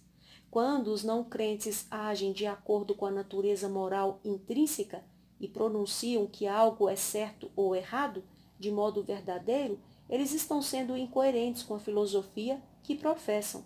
Desta forma, a condenam por suas ações. Sempre que você encontrar alguém que diz que não acredita em certo ou errado, no momento seguinte esse indivíduo voltará ao que disse. Escreve C.S. Lewis. Ele pode quebrar a promessa que lhe fez, mas se você quebrar a promessa que fez para ele, num abrir e fechar de olhos, ele reclama: não é justo. Pelo visto, somos forçados a acreditar em certo e errado, conclui Lewis. Às vezes as pessoas se equivocam a esse respeito, da mesma maneira que as pessoas às vezes erram ao fazer contas de somar. Mas não é questão de mero gosto e opinião mais do que tabuada. Qual é a base lógica para essa crença inevitável sobre certo e errado? A única base para uma moralidade objetiva é a existência de um Deus santo, cujo caráter fornece o fundamento básico para os padrões morais. O cristianismo explica por que somos criaturas morais e estabelece a validade de nosso senso moral. Estas eram algumas questões com que tive de lutar pessoalmente em meus estudos em El Abre, antes de me tornar cristã. A forma de apologética que ali encontrei tratava como critério a experiência humana comum. O propósito de uma cosmovisão ou visão do mundo é explicar nossa experiência do mundo. Qualquer filosofia pode ser julgada quanto ao sucesso dessa explicação. Quando testamos o cristianismo, descobrimos que só ele explica e dá sentido às experiências humanas mais básicas e universais. Esta é a confiança que nos sustenta quando colocamos nossa perspectiva de fé no cenário público, quer no evangelismo pessoal, quer em nosso trabalho profissional. Terminamos aqui a leitura do livro Verdade Absoluta,